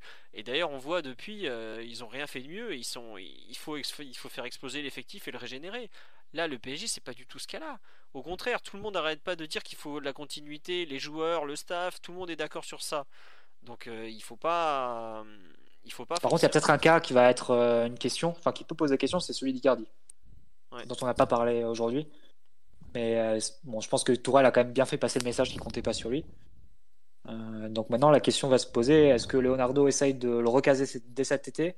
Est-ce qu'on essaie de lui donner une chance tout au long de la saison pour qu'il se reprenne, pour qu'il puisse convaincre à nouveau l'entraîneur Est-ce qu'il peut y avoir un retournement de situation dans la relation? Mais là, très clairement, tu as, un premier cas où tu as un souci. Ouais. Mais après, est-ce que tu viens un entraîneur pour Icardi quand tu as Mbappé Non, non, je dis, pas, dis pas ça. Je dis qu'il y, a une question qui va se poser. Est-ce que tu pars dans le sens d'entraîneur? Où je pense que euh, au Tourelle maintenant, s'il peut vendre Icardi, il le fait euh, Ou est-ce que tu décides de, de dire non, c'est un investissement du club, il doit rester un an, euh, il doit, en espérant qu'il prouve, euh, qu'il prouve à son entraîneur, qu'il retourne l'opinion de son entraîneur, etc. Bah, des questions, c'est une première question où la relation va peut être testée. Mais si c'est comme moi que quand là il a pas joué parce qu'on était sur un tournoi un peu type compétition internationale, mais dès qu'on aura si, le système reste le même, il peut pas jouer, Philo. Si le système bah oui et non, parce que tu sais très bien que les trois devant vont pas jouer tout le temps, qu'il va repasser à du 4-4-2 pour donner du temps de jeu à tout le monde. Bah, à ce moment-là, autant, enfin, autant arrêter. Quoi. Si, tu refais 6 mois de 4-4-2 pour, euh, pour contenter tout le monde et repasser en 4-3-3 pour les derniers matchs et improviser euh, comme on l'a fait, on l'a fait cette fois, c'est pas sérieux. et ah, tu te retrouveras à redire ce qu'on a dit, le Bayern n'est plus préparé collectivement et on n'a pas les repères. Donc. Je suis d'accord. Cardi, il sera important en Ligue 1, euh, Mathieu. Voilà. mais t'as besoin d'un neuf, c'est sûr. T'as besoin d'un neuf pile, enfin d'un neuf pur, on va dire. Mais est-ce que, est-ce que Tourelle veut Icardi? Est-ce que Tourelle supporte encore Icardi? C'est une question que tu peux poser. quand tu sais qu'il passe derrière Choupo-Moting euh, sur, euh, sur une entrée en jeu comme, comme hier où tu dois absolument marquer, c'est quand même pas très engageant pour, le pour la suite de la saison. Ouais. Tu as raison. Il fait, 70 minutes de, de, Ligue des Champions en, 5 matchs. Hein. Le message, euh, le message était très clair pour le coup on en avait parlé euh, après l'Atalanta. Moi, je soutenais le fait que ben, son tournoi était, était terminé et que il y a incompatibilité entre le, profil de. Je pense que Tourol, tu lui demandes euh, un échange avec Aubameyang, il le fait, il le fait dans la foulée et sans le, sans le moindre regret. Là, Icardi, il en était réduit à, ne pas sortir à, l'échauffement comme Kalimwendo. Enfin, on a fait un, on a fait un investissement très conséquent euh, sur un joueur qui, est censé remplacer euh, Icardi et qui se retrouve sur euh, les matchs les plus importants de, de, de l'RQSI à passer derrière Choupo-Moting. c'est quand même très très lourd de sens et faut pas le faut pas le, le, minimiser. Alors là pour le coup il y a un vrai courage euh, managérial et, technique de, de Tourelle qu'il faut saluer. Mais, il avait déjà écarté un peu avant le Covid. Ouais, ouais, il a à juste titre, à mon sens. Et, euh, et euh, putain, j'ai oublié ce que je voulais dire. pour le coup, comme, comme, toute la responsabilité, désolé. comme, comme, disait, comme disait Mathieu, on a, on a un problème. Parce que si pour moi, le, le rôle qui est dévolu à Icardi, c'est euh, jouer, euh, jouer à Bollard le, le 10 septembre et puis ressortir de l'équipe quand la Ligue des Champions commencera, c'est pas viable, c'est pas à 10 millions d'euros net et, 50 millions de transferts. Si c'est pour 15 buts en Ligue 1, franchement, non merci. Je préfère donner du temps euh, aux joueurs du centre de formation. On peut, ce, serait, ce, serait une catastrophe industrielle, mais cataclysmique s'il en est réduit qu'à ça. Tu peux pas avoir une saison de Icardi euh, vraiment hors des plans de l'entraîneur parce qu'à ce moment-là, il perd de la valeur. Et l'an prochain, tu te retrouves avec un poids euh, que tu ne saurais pas refouler. Donc, soit tu tranches le problème dès, cet été en disant bah, on va voir. Est-ce que, est que, tu peux faire un échange avec la jeu Mettre des joueurs euh, de, dans, le, dans un deal éventuel. On sait que bon, la Juve, s'ils peuvent faire une plus-value sur Dybala, ils la font. Hein. Cet été, c'est un secret de polichinelle. Euh, voilà, c'est une vraie question qui se pose. Hein. C'est peut-être la question qui peut, où tu peux avoir une surprise pour les joueurs. Euh, peut-être une grosse cote cet été. T'as le souci de la clause anti-retour en Italie pour Icardi quand même. Je pense qu'elle est. C'est toi que je parle sous ton contrôle, Philo, parce que c'est toi qui as fait les traductions de tous les articles, etc., qui a tout suivi mais il me semble qu'elle a été valable pour deux mercato. Ouais, c'est ça. Donc, cet... Mais donc, du coup, cet été et l'hiver prochain Oui, je suis d'accord. Ah non, pour moi, elle était valable pour deux mercato à partir de. Enfin. Enfin, c'était pas très clair, mais pour moi, elle était valable en fait ce mercato hivernal à venir. Mais c'est vrai que c'est possible, vu qu'on l'a transféré sur la saison 2019-2020 et techniquement on pourrait le retransférer sur 2020-2021. Je sais pas Moi j'ai cru que, moi j'ai cru que j'ai cru l'avoir lu en disant qu'elle était valable. Donc les 15 millions à payer en plus à l'Inter au cas où on, le, on On le vendrait dégage. Icardi à la Juve en gros.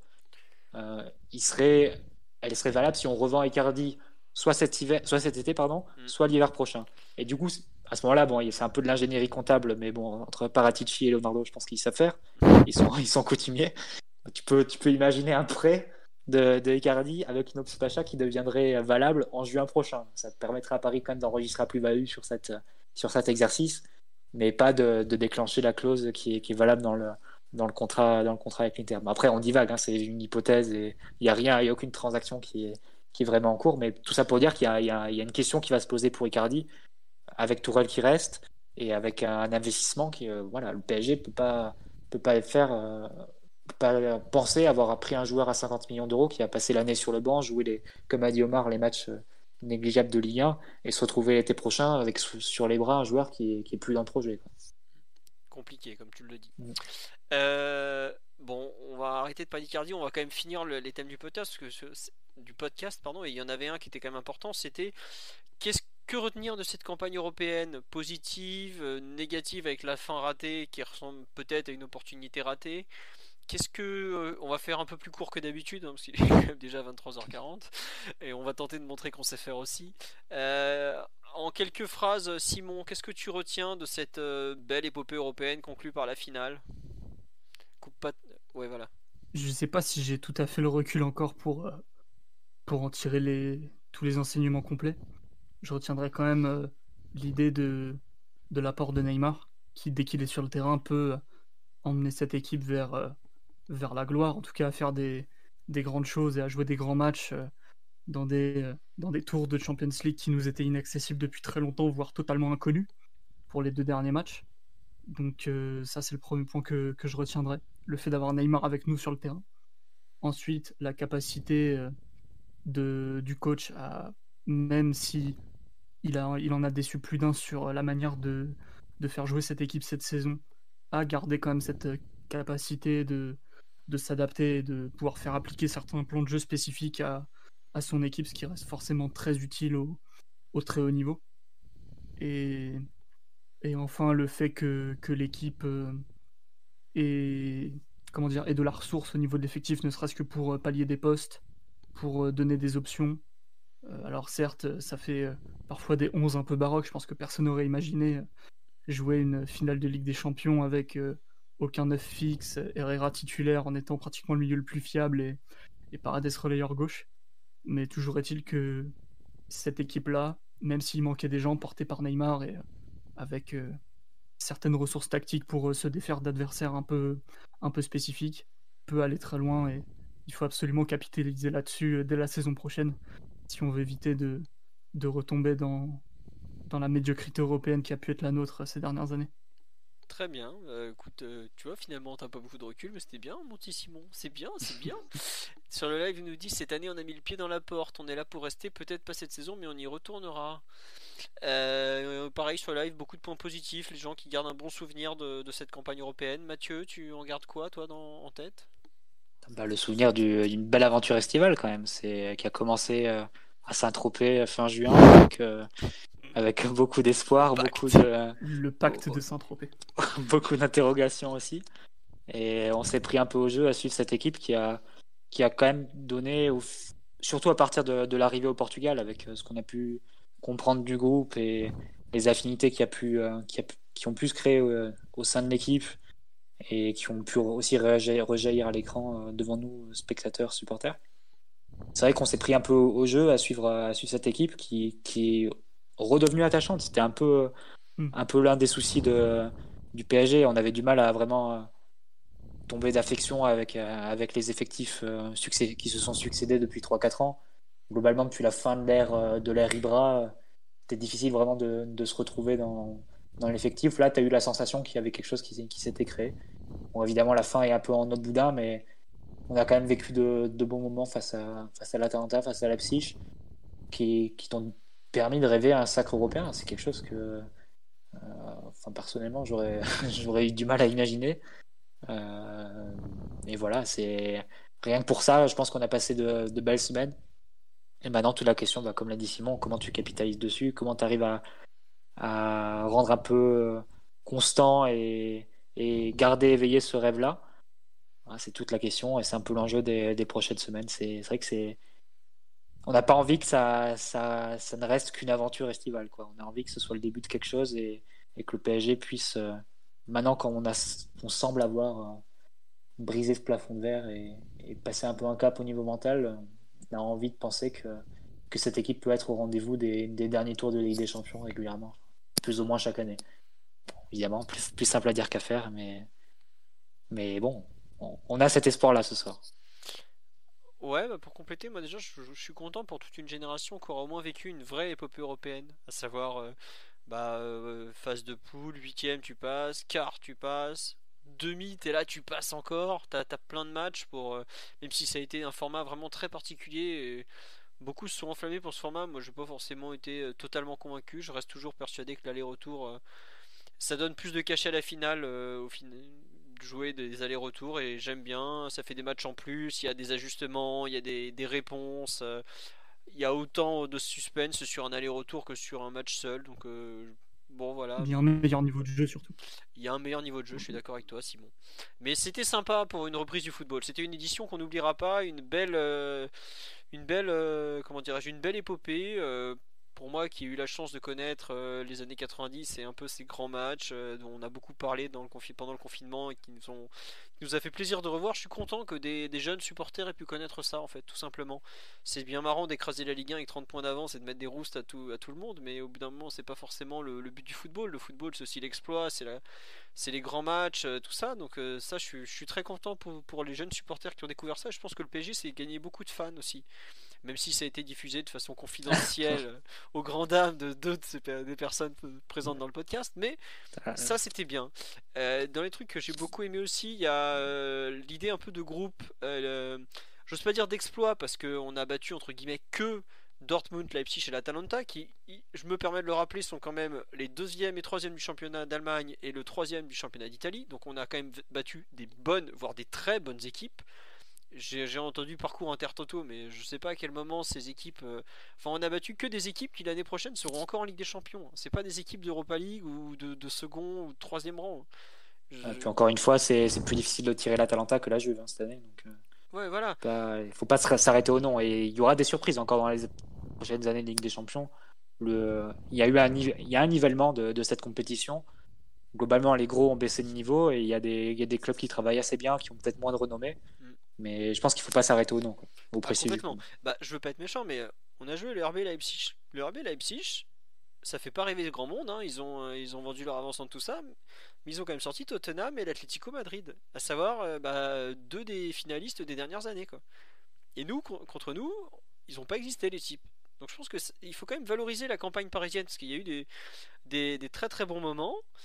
Et même si les noms des adversaires ne faisaient pas forcément tout le temps rêver, euh, l'aller-retour contre Dortmund était un bon moment. Le match contre l'Atalanta était les.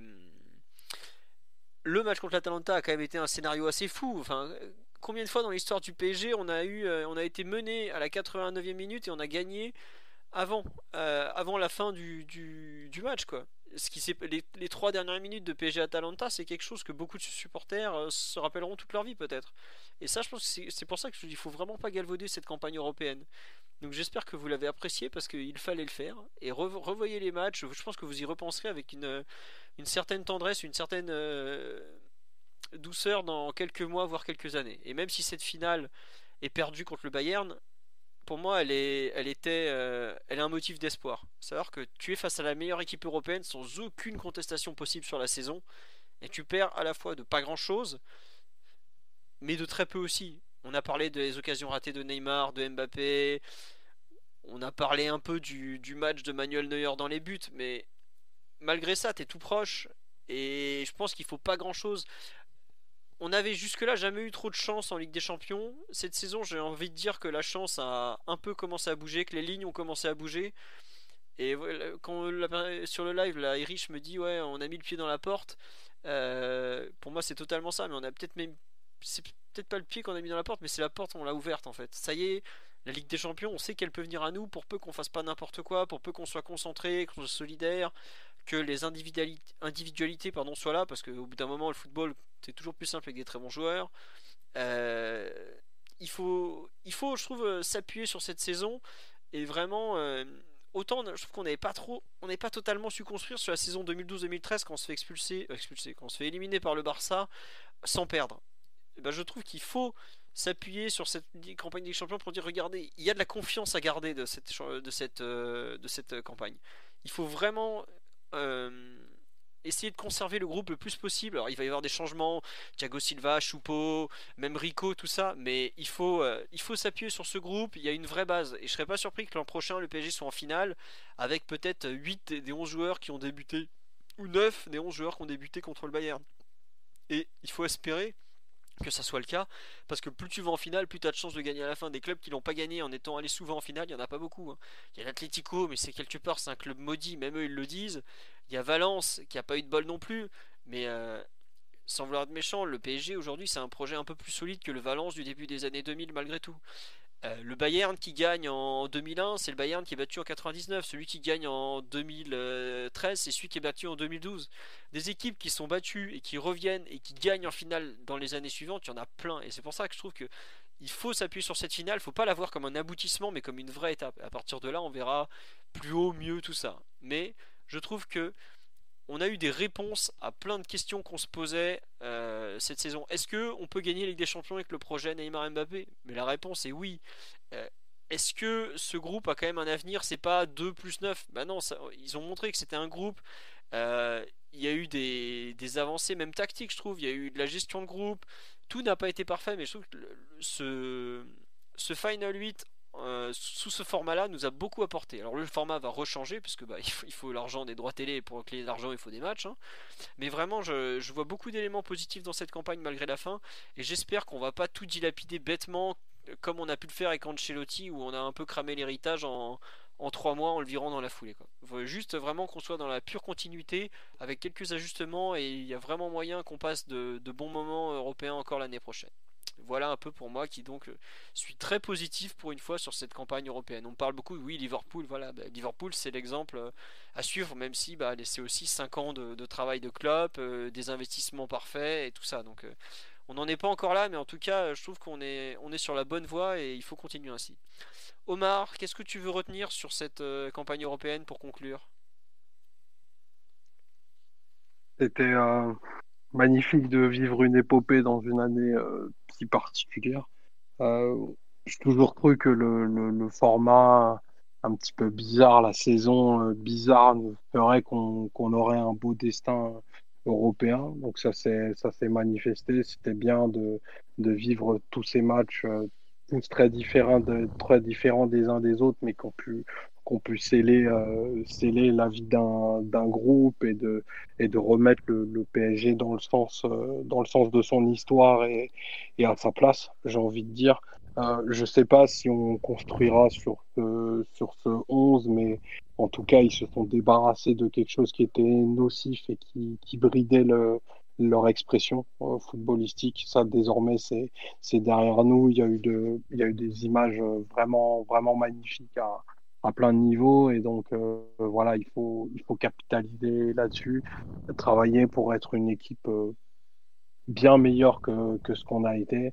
Euh, ça c'est enfin moi j'en j'en démordrai pas et clairement on a on a de quoi de quoi aller chercher ce trophée même si ce sera ce sera, ce sera toujours très très difficile parce qu'on voit que c'est une c'est une compétition qui ne se qui ne se donne pas facilement et qui ne se gagne pas au hasard j'avais vu passer une stat sur les, premières accessions en, finale, bah, c'est quasiment impossible de la gagner du premier coup, donc il va falloir se, se représenter, souffrir, euh, y aller, convoquer tout ce qu'on peut et, faire d'autres épopées avant de, pouvoir euh, ramener ce trophée euh, sur les champs et à, l'hôtel de ville. Et je répéterai la, la maxime que j'ai employée la dernière fois, la gloire ne s'acquiert qu'en traversant des chemins parsemés d'épines je pense qu'on peut s'arrêter là-dessus. C'était une fin parfaite. Euh, voilà. Beaucoup, globalement, on a un discours très positif. Ça, veut dire quand même que déjà c'est rare. Et en plus, euh, ça veut dire que si on arrive à autant l'être, je pense que c'est quand même le club, euh, l'équipe et tous les joueurs ont été au niveau cette année. Mathieu, tu veux nous parler du Mohicano de Neymar, qui a été un moment clé de la campagne de Ligue des Champions, c'est ça? Je, pense que tout le Brésil veut se faire une coupe iroquoise désormais. Bah, c'était c'était sympa de, de, vivre un peu cet engouement sur les réseaux sociaux, de, de sentir que T'avais le Brésil qui, qui, te soutenait vraiment, même un peu l'Argentine aussi, parce qu'on avait, euh, on avait la chanson euh, et, et, la mascotte. Euh, ouais, tu te sentais un peu, un peu porté et ça, ça, faisait plaisir de voir que le PSG était, était soutenu un peu, un peu par-delà les frontières. Et ça rajoutait un peu de. une anecdote en fait à, l'aventure qu'a qu vécu ce groupe, qui a, qui a réussi un peu à se rendre attachant et à, et obtenir les résultats qu'on cherchait depuis, depuis des années. Donc, ouais, c'est voilà. Mais après, c'est vrai que ça aurait été, ça aurait été magnifique euh, que Neymar, euh, soutenu par cet élan, élan populaire, propulse encore, encore plus haut le PSG et jusqu'à la victoire finale. Donc, mais rien que pour ce qu'il a fait face à l'Atalanta et, et Leipzig, accompagné par l'équipe, ça, ça, a valu le coup et on a quand même passé de, de belles soirées et de bons moments. Voilà. On a passé de bonnes soirées, de bons moments. On a fait beaucoup de podcasts dans ce mois d'août. Je, je sais pas, je, on a dû en faire au moins 8 ou 9. On a... Et on a fait plus de podcasts de qualification euh, durant ce mois d'août que depuis la création de, du podcast, podcast euh, de 2015 à 2019. Euh, Bravo à nous pour ces moments. Voilà, je crois qu'au total sur le mois d'août on a passé plus de 24 heures ensemble en audio en direct. Hein. Je vous parle même pas des après podcasts où là on en est une semaine ensemble. On vit ensemble ou presque, mais bon.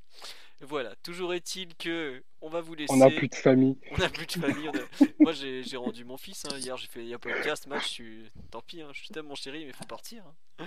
Bon allez, plus sérieusement, on vous dit à la semaine prochaine. On espère que ça vous a plu. Un grand merci pour tous vos likes, votre présence. Euh, je, sais qu'il y a des gens qui ont découvert le podcast. Euh, euh, pendant cette campagne européenne, donc on est très content de vous avoir parmi nous désormais. On espère que vous serez fidèles, parce que quand même, c'est plutôt sympa d'être écouté et d'avoir plein de remarques en direct, surtout qu'il y en a plein qui sont pertinentes, même si je peux pas tout lire évidemment.